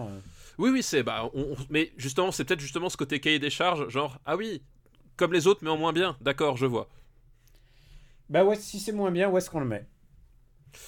Euh, où est-ce qu'on le met? Euh, euh, Personnellement, je le mettrais en dessous de Black Christmas en fait. Je trouve Black Christmas plus intéressant. Euh, euh, Je le mettrais quand même en dessous de Star Trek. Ouais, ouais, ok, d'accord. Amityville. Parce que c'est quand même mieux que le commando des morts, des morts vivants. Putain, mais, Même si je pense Amityville, chez je nous, ça, ça cartonne pas. Ah, ça. Il y a eu un remake aussi d'A- d'Amityville. Hein, Ah, ça, j'ai pas euh, euh, assez récent. Enfin, je, je saurais plus le, me dire l'année. Mais il y, a- il y a eu un remake. Je crois pas que j'ai vu le remake parce que déjà, enfin, déjà quand t'aimes pas le film de base, euh, voir les remakes, bon, c'est toujours un peu tendu, quoi. Bah, sur un malentendu, peut-être c'est bien. Non, mais après, après, je dis pas, il peut y avoir des miracles. Et, et parfois même, je suis persuadé que certains mauvais films, euh, s'ils sont remakés avec un mec qui sait tenir une caméra, fois, il y a des- il des fois, ça peut faire des miracles. Mais bon, là, euh, là, enfin, même dans le scénario, je, voyais Eh, pas trop. Amityville, si- c'est une bonne musique, c'est déjà ça. c'est- Oui, c'est déjà ça de prix. Alors. Papa? Je suis là. je- voilà. Alors, euh, bah, on a fini la liste, finalement. Tu vois, on a bien fait. Bah voilà, on l'a fait fini, t'as vu Donc, on a fait beaucoup de films d'horreur, beaucoup Voilà, de slashers, euh, et beaucoup de. Beaucoup de lames, beaucoup de questions de, de découpage, quand même, cet épisode. Beaucoup de questions de, de, voilà, de pénétration euh, indirecte Voilà, aussi. exactement. Freud, es-tu là? Donc, c'est c'est le moment de faire une petite reco? Eh ben écoute, euh, une petite reco. Alors j'étais bien emmerdé pour faire une recommandation euh, à cet épisode euh, parce que comme dit mon temps a été énormément pris par Red Dead et, qu'en fait j'ai rien eu le temps de voir. Par contre, ce que j'ai eu le temps de voir, j'ai vu une bonne partie des films exclus, enfin exclus en termes de juste de distribution, hein, à Netflix sortis là depuis le mois d'octobre. Et, euh, et du coup, voilà, je, bah, je, je vais, je, vais vous faire un petit panel parce qu'il n'y a rien de vraiment extraordinaire, mais il y, a du- y a du bon et du moins bon. Et, euh, et dans le moins bon, euh, The Night Come From Us, c'est un film, euh, j'allais dire thaïlandais. Non, c'est pas thaïlandais, c'est euh, Jakarta, c'est euh, Birmanie. Bir- Birman. C'est un film birman, Bir- donc la Birmanie qui nous a offert The Raid, et vraiment, enfin c'est, on retrouve d'ailleurs des, des acteurs de The Raid, hein. on retrouve Iko Uwais, qui est donc le, le héros de The Raid, on retrouve Joe Talim, Ah, je l'ai- je l'aime. on retrouve Joe Talim, hein, qui ont, ils ont tous les deux la, la, la particularité d'avoir joué dans des Fast and Furious, d'ailleurs. Euh, le problème, c'est qu'en fait, tu vois vraiment que c'est le- les films post The Raid, c'est-à-dire ils se sont dit, euh, faut qu'on fasse The Raid, mais en plus. En plus quoi, ils savent pas trop, mais en plus. Ah, c'est le, c'est le post-on back de la taille. Voilà, et c'est euh, et le problème c'est que ça- c'est hyper sanglant. Enfin, ça- alors ça pour le coup en termes d'hémoglobine, il n'y a pas de souci, ça c'est vraiment, c'est même ridicule tellement c'est sanglant à, un moment donné. Mais surtout c'est qu'en fait, euh, ils, veulent être tellement dans la performance que ça fonctionne plus du tout. C'est-à-dire qu'à un moment donné, t'as as des plans séquences où tu sais le, le phénomène du euh, 1 contre 40 et tu vois les 39 en train d'attendre, mais tu les vois, à un moment donné, il y a une scène dans un plan séquence où tu vois le mec qui regarde ses pieds en attendant son tour, quoi. Et euh, t'as plein de Ah, et t'as plein, plein, plein de moments comme ça où tu sens que les, les bastons sont, sont pas super bien réglés, c'est pas hyper bien filmé, il y a vraiment pas la précision qu'il y avait dans The Raid, enfin vraiment, euh, il y a une baston qui est super chouette, c'est une baston entre trois nanas. Euh, qui, qui, est- qui, est- qui est assez chouette, mais qui arrive genre euh, au bout d'une heure vingt de film. Euh, donc euh, voilà, ça fait, ça fait assez peu. Et donc voilà, c'est vraiment le, le film d'exploitation dégueulasse qui a rien, à montrer, rien à dire. voilà, j'étais j'étais assez déçu. En plus, ça dure une Et c'est dispo sur Netflix. c'est dispo sur Netflix. Ouais, tout ça c'est Netflix. Hein. Voilà, j'ai que Netflix à la maison pour le moment. Et voilà, donc c'était. En plus, ça dure deux heures. Enfin, au bout d'un moment, c'est. Bref. Euh, juste pour situer, euh, Raid 1 et 2, tu. Ah, mais ils sont même pas dans la même catégorie, quoi. Ah, d'accord. Voilà. Non, mais tu, tu les aimes. Ah, bah j'a- j'ado- j'adore The Raid 1 et 2. Mais là, euh, là non. là non. Euh, L'autre film par ordre d'intérêt, c'était Aucun homme ni Dieu de Jeremy Saulnier, euh, dont j'avais recommandé Green Room. Tu sais, le film avec les nazis qui, qui, qui, qui contre des punks, dont j'avais parlé une fois. Euh, et, là, c'est un film euh, euh, très étrange. C'est un film très beau, par contre, en termes de photographie. La photographie est vraiment extraordinaire. Euh, par contre, le problème, c'est que euh, c'est un espèce de, film. En fait le, le pitch départ, c'est un, nana dont le, fils se fait euh, apparemment enlever par un loup et elle demande euh, l'aide d'un, écrivain spécialiste dans les loups pour euh, pour l'aider à retrouver le loup qui a tué son fils. Et, euh, et elle, elle demande pas son mari parce que son mari euh, en Irak ou en Afghanistan. Enfin, bref, il est, c'est un militaire, il est, il est au loin. Donc ça c'est le pitch de départ. Et euh, le problème c'est que le film, euh, je trouve, s'apesantit beaucoup sur plein de trucs pour lui donner une espèce de, de genre un peu arty, sauf qu'en en fait c'est super chiant. Et surtout, euh, il y a à un moment donné des, des- des scènes de violence qui sont grotesques. Enfin, je, à un moment donné, il y a- une- grosse scène de, de fusillade au milieu, et en fait, elle est... euh, comme, tu, comme en fait le, film s'en fout de ses personnages, en fait, en gros c'est ça. Le film s'en fout de ses personnages, t'arrives au moment donné et tu n'arrives pas à comprendre ce qui peut justifier cette scène. Enfin, en fait, tu n'arrives pas à comprendre pourquoi ça prend de telles proportions. Et t'arrives à la fin du film, t'as toujours pas compris pourquoi ça s'est passé comme ça. Et du, coup, tu, en termes de, de- montage et puis euh, voilà, c'est hyper efficace, mais en fait la scène elle est grotesque parce qu'elle a vraiment aucun sens. C'est juste pour montrer des piles de cadavres qui s'entassent et ça apporte vraiment rien. Et euh, du coup, c'était j'étais voilà. Tu vois, au moins Green Room, l'avantage c'est que ça avait un pitch très simple. Des, Ah, j'aimais bien, j'ai vraiment aimé. bah, Green Room, moi j'adore Green Room, mais ça fonctionne parce que le pitch est super simple. T'as des, punks qui sont dans dans, une, euh, dans une pièce parce qu'ils ont assisté à un meurtre. Les nazis qui ont commis le meurtre essayent de les faire sortir parce qu'ils veulent pas aller en tôle. Voilà. Tu vois, les, les enjeux ils sont, ils sont hyper simples. Tu les comprends et tu, tu, du coup t'arrives à comprendre pourquoi est-ce qu'au bout d'un moment il y a une escalade dans la violence comme ça, quoi. Là, euh, dans ce film-là, tu ne comprends pas. C'est-à-dire que c'est. Le, personnage, tout ce qu'on dit, c'est qu'à un moment donné, ouais, j'aime pas. euh, parce que c'est une scène qui implique des, des policiers, j'aime pas les flics. Ok. Et en dehors de ça, comment est-ce que tu en arrives à faire un, un truc comme ça? Et du coup, voilà, la scène fonctionne pas parce que les personnages fonctionnent pas et du coup, c'est c'est grotesque. Et puis à partir de là, j'ai lâché le film. Voilà, et ça doit être super beau. C'est voilà, c'est bref. euh.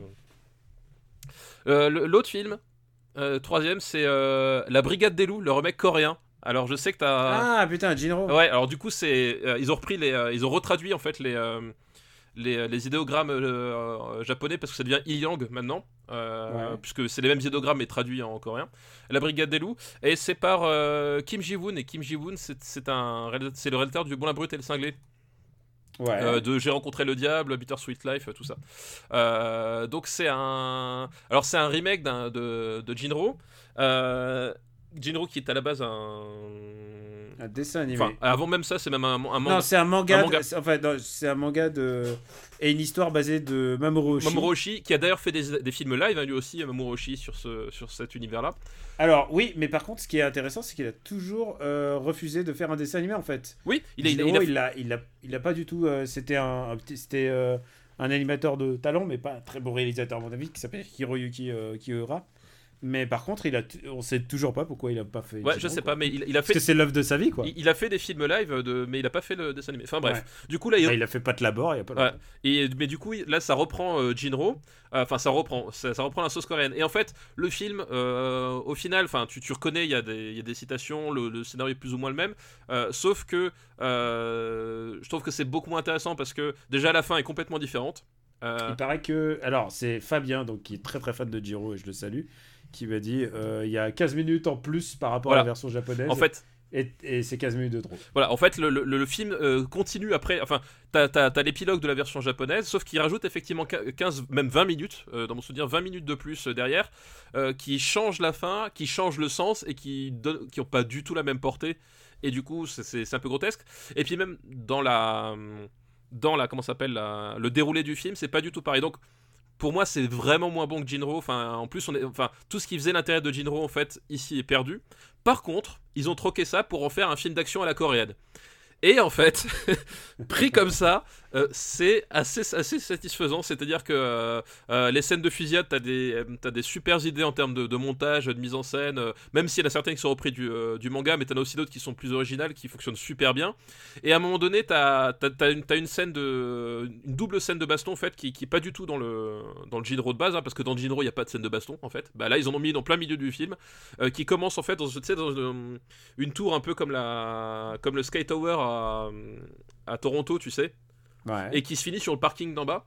Et en fait, là, c'est c'est coréen du, d'un bout à l'autre, c'est-à-dire que ça fait des cascades pas possibles, ça donne des coups de pied sautés. Il y a un magnifique, Daniel, un magnifique coup de pied sauté à travers une, une portière euh, qui vraiment vaut le coup d'œil. C'est quoi? J'ai l'impression de, j'ai l'impression que tu me en The Raid en Corée. Euh, alors c'est vachement bien que The Raid, hein, c'est vachement bien que The Raid, mais il y a, il y, a, il y, a, il y a ces espèces de, de moments, bah, comme dans le Bon, la brutalité, le cinglé finalement, c'est-à-dire que euh, je pense pas que c'est un mec qui fera un jour un, un vrai film génial, mais par contre il a des vrais moments de fulgurance et c'est un mec qui sait filmer l'action en fait.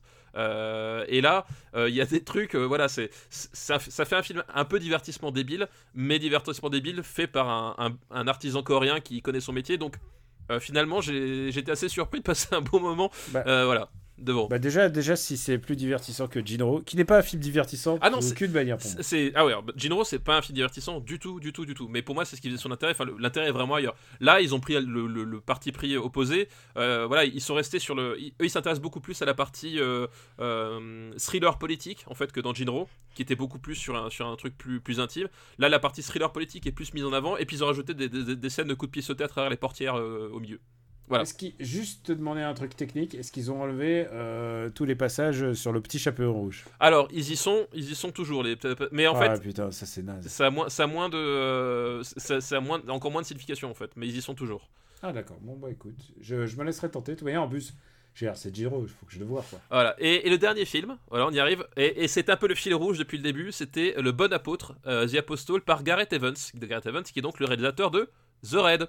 Ah moi je suis. hein. Voilà. Et, euh, et The Raid, c'était le, euh, c'est le, euh, voilà, le, le, le, le- grand choc du, du cinéma d'action euh, coréen, coréen, plus que je raconte, birman. Et donc là, il vient avec un, un nouveau film qui se passe pas du tout en Birmanie, avec, avec des, des acteurs anglo-saxons, dont Dan Stevens. l'acteur principal de, de, de Légion, notamment. Mhm. Voilà. Et c'est un espèce de. euh, de, de film d'horreur, euh, mais pas tout à fait. Enfin, il y y a un côté un peu euh, euh, The Wicker Man Origins dedans, en fait, si tu veux. Ouais. Euh, ce serait, ce serait un peu ça, sauf que, euh, comme c'est le réalisateur de The Raid, c'est un peu plus dynamique et euh, un peu plus sanglant. Mais il y, y a un côté, en fait, tu- le, le film se, se parle d'une d'une colonie euh, qui vit en autarcie au large de l'Angleterre, euh, avec un, espèce de, voilà, de, régime euh, qu'ils ont mis en place, politique et social, qu'ils ont mis en place, qui ne leur appartient qu'à eux, en gros. Et ils essaient de vivre en autarcie, mais il y a un mystère qui se cache derrière le secret de cette colonie, puis on va essayer de découvrir ce que c'est, quoi. Et euh, sans que ce soit génial, parce qu'il y a beaucoup de problèmes, dont euh, notamment Dan Stevens, qui a tendance à beaucoup surjouer dans le film, euh, sans être complètement génial, je trouve que ça se sent, ça se sent pas si mal. Il y a des scènes qui sont très très très réussies, euh, d'autres moins, mais globalement, je trouvais l'intention assez, as- assez sympa et au final. je trouvais que les meilleurs passages l'emportent sur les moins bons et que j'ai pas pris euh, j'ai pas j'ai pas pris de déplaisir à voir ce film et je trouvais ça plutôt réussi au final même s'il y a beaucoup de choses à redire donc euh, donc voilà petit euh, petit compte rendu euh, petit compte rendu il y a rien d'extraordinaire pour le moment hein, parce qu'on attend Alfonso Cuarón mais euh, C'est le mois prochain. euh, c'est, c'est- oui, c'est le mois de décembre, c'est vrai, c'est le mois prochain. Euh, mais bon, il y, a des- y y a trucs euh, intéressants à leur Je- niveau. J'ai rarement été aussi impatient pour un, un film depuis euh, Okja, je crois. Euh, bah ouais, moi aussi, j'attends vraiment beaucoup, beaucoup, beaucoup ça, beaucoup Roma. J'ai hâte, j'ai hâte. J'ai vraiment. J'ai. j'ai- j'ai- Mais tu l'as pas vu en avant-première, toi, du coup, alors euh, Romain? Roma, ouais, parce qu'il a fait, il a fait le tour de plusieurs, euh, plusieurs salles pour des avant-premières, des, des festivals et des choses comme ça. Je me suis dit peut-être que tu euh, t'aurais eu Ah, l'occasion. euh, non, non, j'étais pas au courant. Tu sais, je suis pas un mec à festoche en fait. hein. Ah non, mais je ne sais pas, moi, tu, comme tu es dans les hautes sphères euh, de la vie parisienne, Oh, tu sais. c'est- c'est que- putain, mais c'est- cette vision, cette vision du. Mais ça se trouve, euh, si je google euh, Roma, euh, Roma projection presse, euh, ça se trouve. Parce qu'il était au Festival Lumière. Bon, c'était à Lyon, mais je, je crois qu'il avait fait Ouais, d'autres. Lyon, ouais. Il avait fait d'autres projections. mais bon, voilà, peu, peu importe. Il, il arrive le mois prochain. Bah, oui, j'espère quand même le voir en salle. Bah, j'espère que tu auras l'occasion de le voir en salle. Ouais.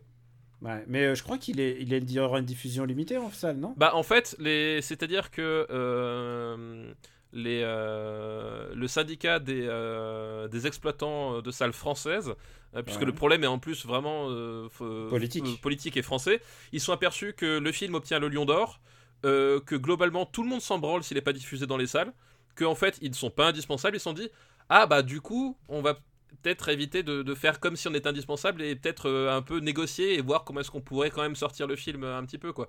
Et du coup effectivement on parle d'une sortie en salle au mois de janvier. Euh, mais après c'est enfin on, on est dans le débat mais c'est toujours hypocrite. C'est- c'est-à-dire que euh, une sortie en salle même enfin je veux dire qu'est-ce qui a fait que Roma est arrivé sur Netflix? C'est parce que personne dans le milieu du cinéma ne voulait produire ce film. Personne n'en voulait. moi, moi, tu, moi, tu me dis, euh, individu, euh, est-ce que tu mets de l'argent sur un film de Quaron? Je dis oui. Non, bien sûr. Mais c'est-à-dire que euh, c'est pour ça que le- les- tous les arguments sur, sur Netflix va tuer le cinéma sont hyper hypocrites et vraiment, euh, faut à un moment donné ouvrir les yeux. C'est que la vérité, euh, voilà, il y a des gens qui vont reprocher à Quaron, ouais, euh, Quaron a choisi la facilité, il préfère avoir, euh, euh, je sais pas, X millions de spectateurs potentiels. Alors, déjà, peut-être. Un, oui, d'accord, bah en même temps c'est son métier, mais surtout euh, c'est pas ça le, truc, c'est que Quaron il voulait faire son film comme tout le monde euh, au cinéma, mais quand il est arrivé il a fait bah écoute c'est un film en noir et blanc euh, avec des Mexicains, euh, il n'y a pas Antonio Banderas dedans. Et tout le monde lui a rayonné, quoi. Tout le monde lui a rayonné, tout le monde lui a dit, lui a dit non.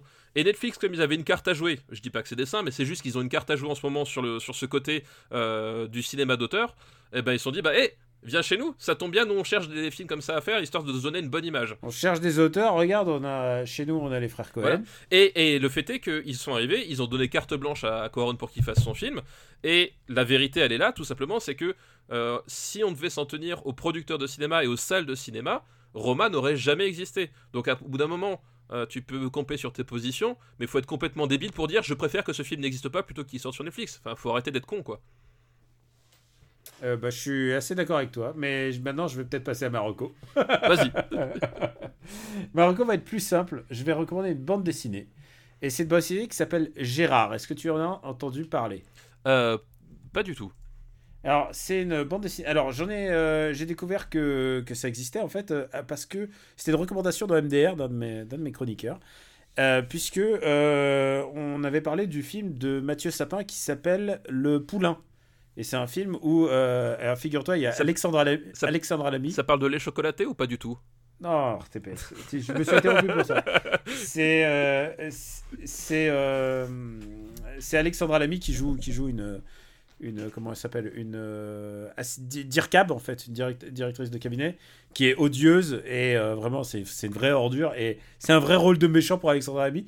Deux bons films cette année, je sais pas comment qu'est-ce qui qu'est-ce qui s'est passé?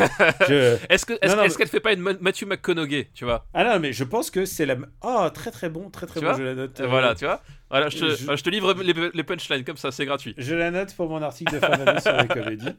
Et donc, euh, alors, toutes les BD, euh, en général, on a passé du temps avec un homme politique, sont pas drôles, sont pas toujours très bien. D'ailleurs, Mathieu Sapin, il en a fait une, euh, je crois, avec François Hollande. Mais en général, tu sais quoi, c'est jamais toujours très bien. euh. Comme- alors, comment une BD avec François Hollande ne peut pas être bien? Non, mais tu vois, genre dans l'intimité du président, c'est jamais, c'est jamais très très bien. Mais là, il a fait 5 ans dans, euh, dans l'intimité de Gérard Depardieu. Et Gérard Depardieu, ça a l'air, c'est, ça a l'air vraiment beaucoup plus rigolo. Il va dans des coins complètement reculés de la Russie, enfin de l'URSS, j'ai envie de dire. Euh, il se fait fouetter euh, dans des hammams euh, avec des bouts de, des, des, des- des bouts de vide ou je sais pas Ah, quoi. Il n'y a pas de bonne sœur du coup, par contre. hein. Il n'y a pas de bonne sœur chez lui, mais bon, en même temps, il y a Depardieu. Et Depardieu, il a l'air d'être un. Ça a l'air de- ce qui a l'air à la fois monstrueux, généreux, et je trouve qu'il restitue vraiment bien le personnage. Je pense que c'est un des trucs les plus intéressants qui a été fait sur Depardieu, parce qu'évidemment, il y a les, docu- les, les documentaires où ils, où ils le suivent dans un vignoble et il est en train de goûter tous les vins. Enfin, Et, et Tu tu, vois tu- comment ça tu sais qu'il y aura bientôt un documentaire où on le suit en Corée du Nord. hein. Euh, oui, oui, non, bien sûr. Non, mais ce, ce mec est larger van life, littéralement. littéralement. Et donc, euh, c'est assez passionnant. C'est c'est assez bien documenté. Et non, vraiment, c'est une très, très, très bonne BD. Donc, euh, je sais que bientôt les, fêtes de fin d'année arrivent. Euh, Gérard, 5 années dans les pattes de Depardieu, c'est vraiment un très, une très, très bonne BD. C'est dessiné et euh, c'est écrit et dessiné par Mathieu Sapin. Eh bah écoute, tu, tu m'as donné envie. Franchement, c'est si t'aimes Depardieu et on aime Depardieu, et surtout, euh, c'est passionnant quoi. C'est passionnant de voir parce qu'il y a beaucoup de Poutine évidemment. Euh, c'est en plus à ce moment précis de sa vie où il, euh, il est en train de choisir la- une nouvelle nationalité quoi. Oui, c'est vrai, oui, oui, tout à Donc fait. c'est c'est assez, c'est assez fascinant. Voilà. Eh bien écoute, Une BD réussie sur un personnage fascinant. C'en est fini de cet épisode. Euh, papa, où est-ce qu'on peut te retrouver? Euh, eh ben écoute, dans, After Eight, dans le Growlcast, euh, sur Gamecult, euh, sur Twitter, gkpluginbaby, ben, dans vos librairies avec le livre Super Ciné Battle et le livre Movieland, avec toi, mon cher Daniel, dans les deux cas. Euh, Oh là là, mais tant de projets cet ouais, homme. tant de projets. Euh, voilà. Donc, quand est-ce que tu peux teaser ton prochain projet? Euh, alors, je vais déjà attendre de rendre le manuscrit et après on verra, tu vois. Ah, c'est un livre. On sait que c'est un livre. Voilà, attendons d'a- d'a- d'avoir le manuscrit, après on en reparlera. D'accord. Personne ne sait. Oh là là. Ah bah si, mon éditeur il sait quand même. Ah bah oui, quand même. il est prévenu. Ouais. Il est au courant lui. Et, euh, et puis voilà, c'est. Est-ce que tu veux en rajouter? Non, c'est bon? Euh, non, je crois, puis sinon vous, vous me trouverez bien, j'ai envie de dire. Ouais. Pour ma part, euh, c'est Camille Robotique sur Twitter. Euh, pareil, j'écris des articles. Je, je- parfois, j'en parle. Je, je, je mets tout sur Twitter de toute manière. Et ces derniers temps, j'ai peu écrit parce que, euh, bah, on a mine de rien, on avait un, un moment à Lausanne à passer. euh, à la rencontre de nos lecteurs. Il y a donc euh, ces quelques pages dans Movieland que j'ai écrites. Et qu'est-ce qui, qu'est-ce qui nous reste? Et puis bien sûr, euh, bah, After Eight, Super Ciné Battle, MDR, Parle à mon Luc et euh, le Growlcast que, que je présente avec. euh, Exactement, tu, tu, tu, tu n'es pas là euh, physiquement, mais tu es là dans, dans les cœurs et les esprits. Il faudrait un jour que je me ramène pour le- l'enregistrement. je me ramène. Coucou C'est C'est- c'est c'est ça. connu. Et encore quelques autres surprises, puisqu'on a plein de surprises en cette fin d'année qui arrive. Oui, c'est vrai, on a. On a... Pas que des robots qui se transforment. Voilà, on, on, on essaie aussi de faire des trucs sympas pour changer. Voilà, L'année dernière, on avait fait un spécial euh, Feu de Cheminée Battle. Oui, c'est vrai, c'est vrai. On- eh, n'hésite pas à faire des trucs de niche. Voilà, on qui- on- mais on qui- risque tout. Qui est intemporel, hein, le super feu, feu de cheminée battle, hein, j'ai envie de dire. hein, Ah oui, bien sûr. Non, mais, euh, complètement et- intemporel. Et une fois que c'est gravé dans le marbre, c'est gravé. c'est gravé dans le marbre, jamais. Donc, euh, donc voilà, euh, pour retrouver, c'est simple, c'est supercinébattle.fr. vous pouvez retrouver. D'ailleurs, je tiens à m'excuser pour le dernier épisode. Il y a eu quelques petits ratés techniques. Euh, quel- quelques personnes ont eu l'épisode en mono. Oui, euh, Ou du moins la piste en mono euh, pour papa. Voilà, Et c'est pas exactement. parce que c'est du sabotage. C'est pas parce que je fais plusieurs versions, croyez-moi, je fais qu'un seul mixage. Mais je suis, un- je suis une torche et j'ai appuyé sur euh, mono par, par accident. C'est au moment, au pile au moment où j'ai fait euh, encoder quoi. Donc, euh, donc voilà, je suis désolé pour ces quelques, quelques techniques sur le précédent épisode. Je m'excuse. Je me fouette avec des, des feuilles de rose euh, dans des monastères. Euh, voilà. Ah putain, ça, ça sera la thématique hein, du, de l'épisode. Ouais, je, je pense qu'on a, je crois qu'on a, on a un titre quelque part. Ouais, on a un titre quelque part, effectivement. Donc supercinébattle.fr, vous pouvez retrouver évidemment la master list. Et, euh, et puis bah, aussi maintenant on est dispo sur euh, comment s'appelle déjà ce truc? Spotify. Spotify. C'est le mec qui est vraiment pas au courant. Ah, quoi. vo- votre truc de jeune là, hein, sur, le Minitel. Ah voilà. Mais en même temps, tu sais quoi Maintenant il y, a un- il y a un public, j'ai l'impression qu'il y a un cercle pour tout. C'est très compliqué de suivre toute les- l'évolution technique. hein. Ah mais que veux-tu? Nous sommes dépassés. Nous sommes, nous sommes voués à être obsolètes, Daniel. Ah, ah bah nous on a une obsolescence programmée. Exactement. Et puis, euh, et puis voilà, c'est tout. On vous embrasse très fort et euh, on vous dit à bientôt. On va... Là, je pense qu'on va, on va, on va parler de Red Dead. Oui, je pense aussi. On vous embrasse très fort et on vous dit à bientôt. Ciao à tous.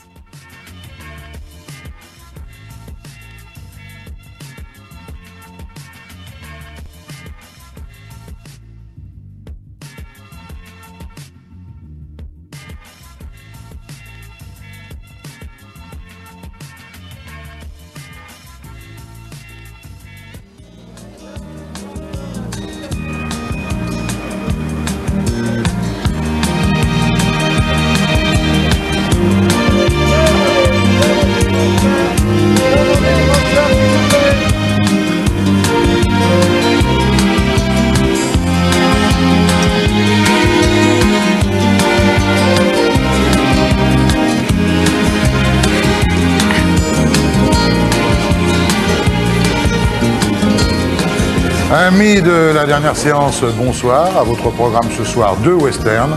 Bataille sans merci, réalisé en 53, et Victime du destin, lui, qui est fait en 52. Ces deux films sont dus au réalisateur Raoul Walsh et interprétés par Rockinson. 2 mètres de haut, 110 kilos et aucune expérience de la comédie. Son vrai nom, c'est Roy Shearer. Son papa, ben, son papa, il est mécanicien et sa maman, elle est opératrice téléphonique. Il débute dans la vie comme postier. Mobilisé pendant la guerre, il fera comme papa, il sera mécanicien, mais dans la marine. Et puis, démobilisé, il sera vaguement journaliste et réellement, pardon, chauffeur de poids lourd, comme Elvis. Eh oui. Ensuite, il va s'essayer au théâtre. Et là, eh bien là, ça sera une véritable cata car il est incapable de retenir la moindre ligne d'un texte. Alors, évidemment, son agent n'a qu'un argument, c'est de dire Regardez mon rock comme il est beau, comme il est bien fait, comme il est bien bâti. Et on va l'essayer au cinéma, rock. Oui, c'est Raoul Walsh qui va l'engager dans Les Géants du Ciel, film réalisé en 1948, mais il faudra pas moins de 38 prises pour réussir une seule réplique. Ah, c'est du boulot, mais du boulot, du boulot, il va s'en donner, rock. Oui, oui, il va travailler l'arrache-pied. Bah ouais. Il va prendre des leçons de diction, de théâtre, de chant, d'équitation, d'escrime et devenir enfin la grande vedette que l'on sait. Mon ami Bertrand Tavernier dit de lui Rockinson est aussi peu expressif qu'une bûche. Eh ben cette bûche, elle a tourné avec les plus grands metteurs en scène qui soient et elle a fait trois films avec Raoul Walsh, cette bûche. Vous vous rendez compte? C'est quand même pas mal. Alors, on va le voir donc dans Bataille sans merci de Raoul Walsh, réalisé en 53. Et pour vous prouver que cette bûche était très populaire, eh bien en 53, Rockinson ne tournera que six films. Ça se passe dans l'Utah. C'est un État qui s'appelle l'Utah, qui est par là, c'est vers l'écran, derrière.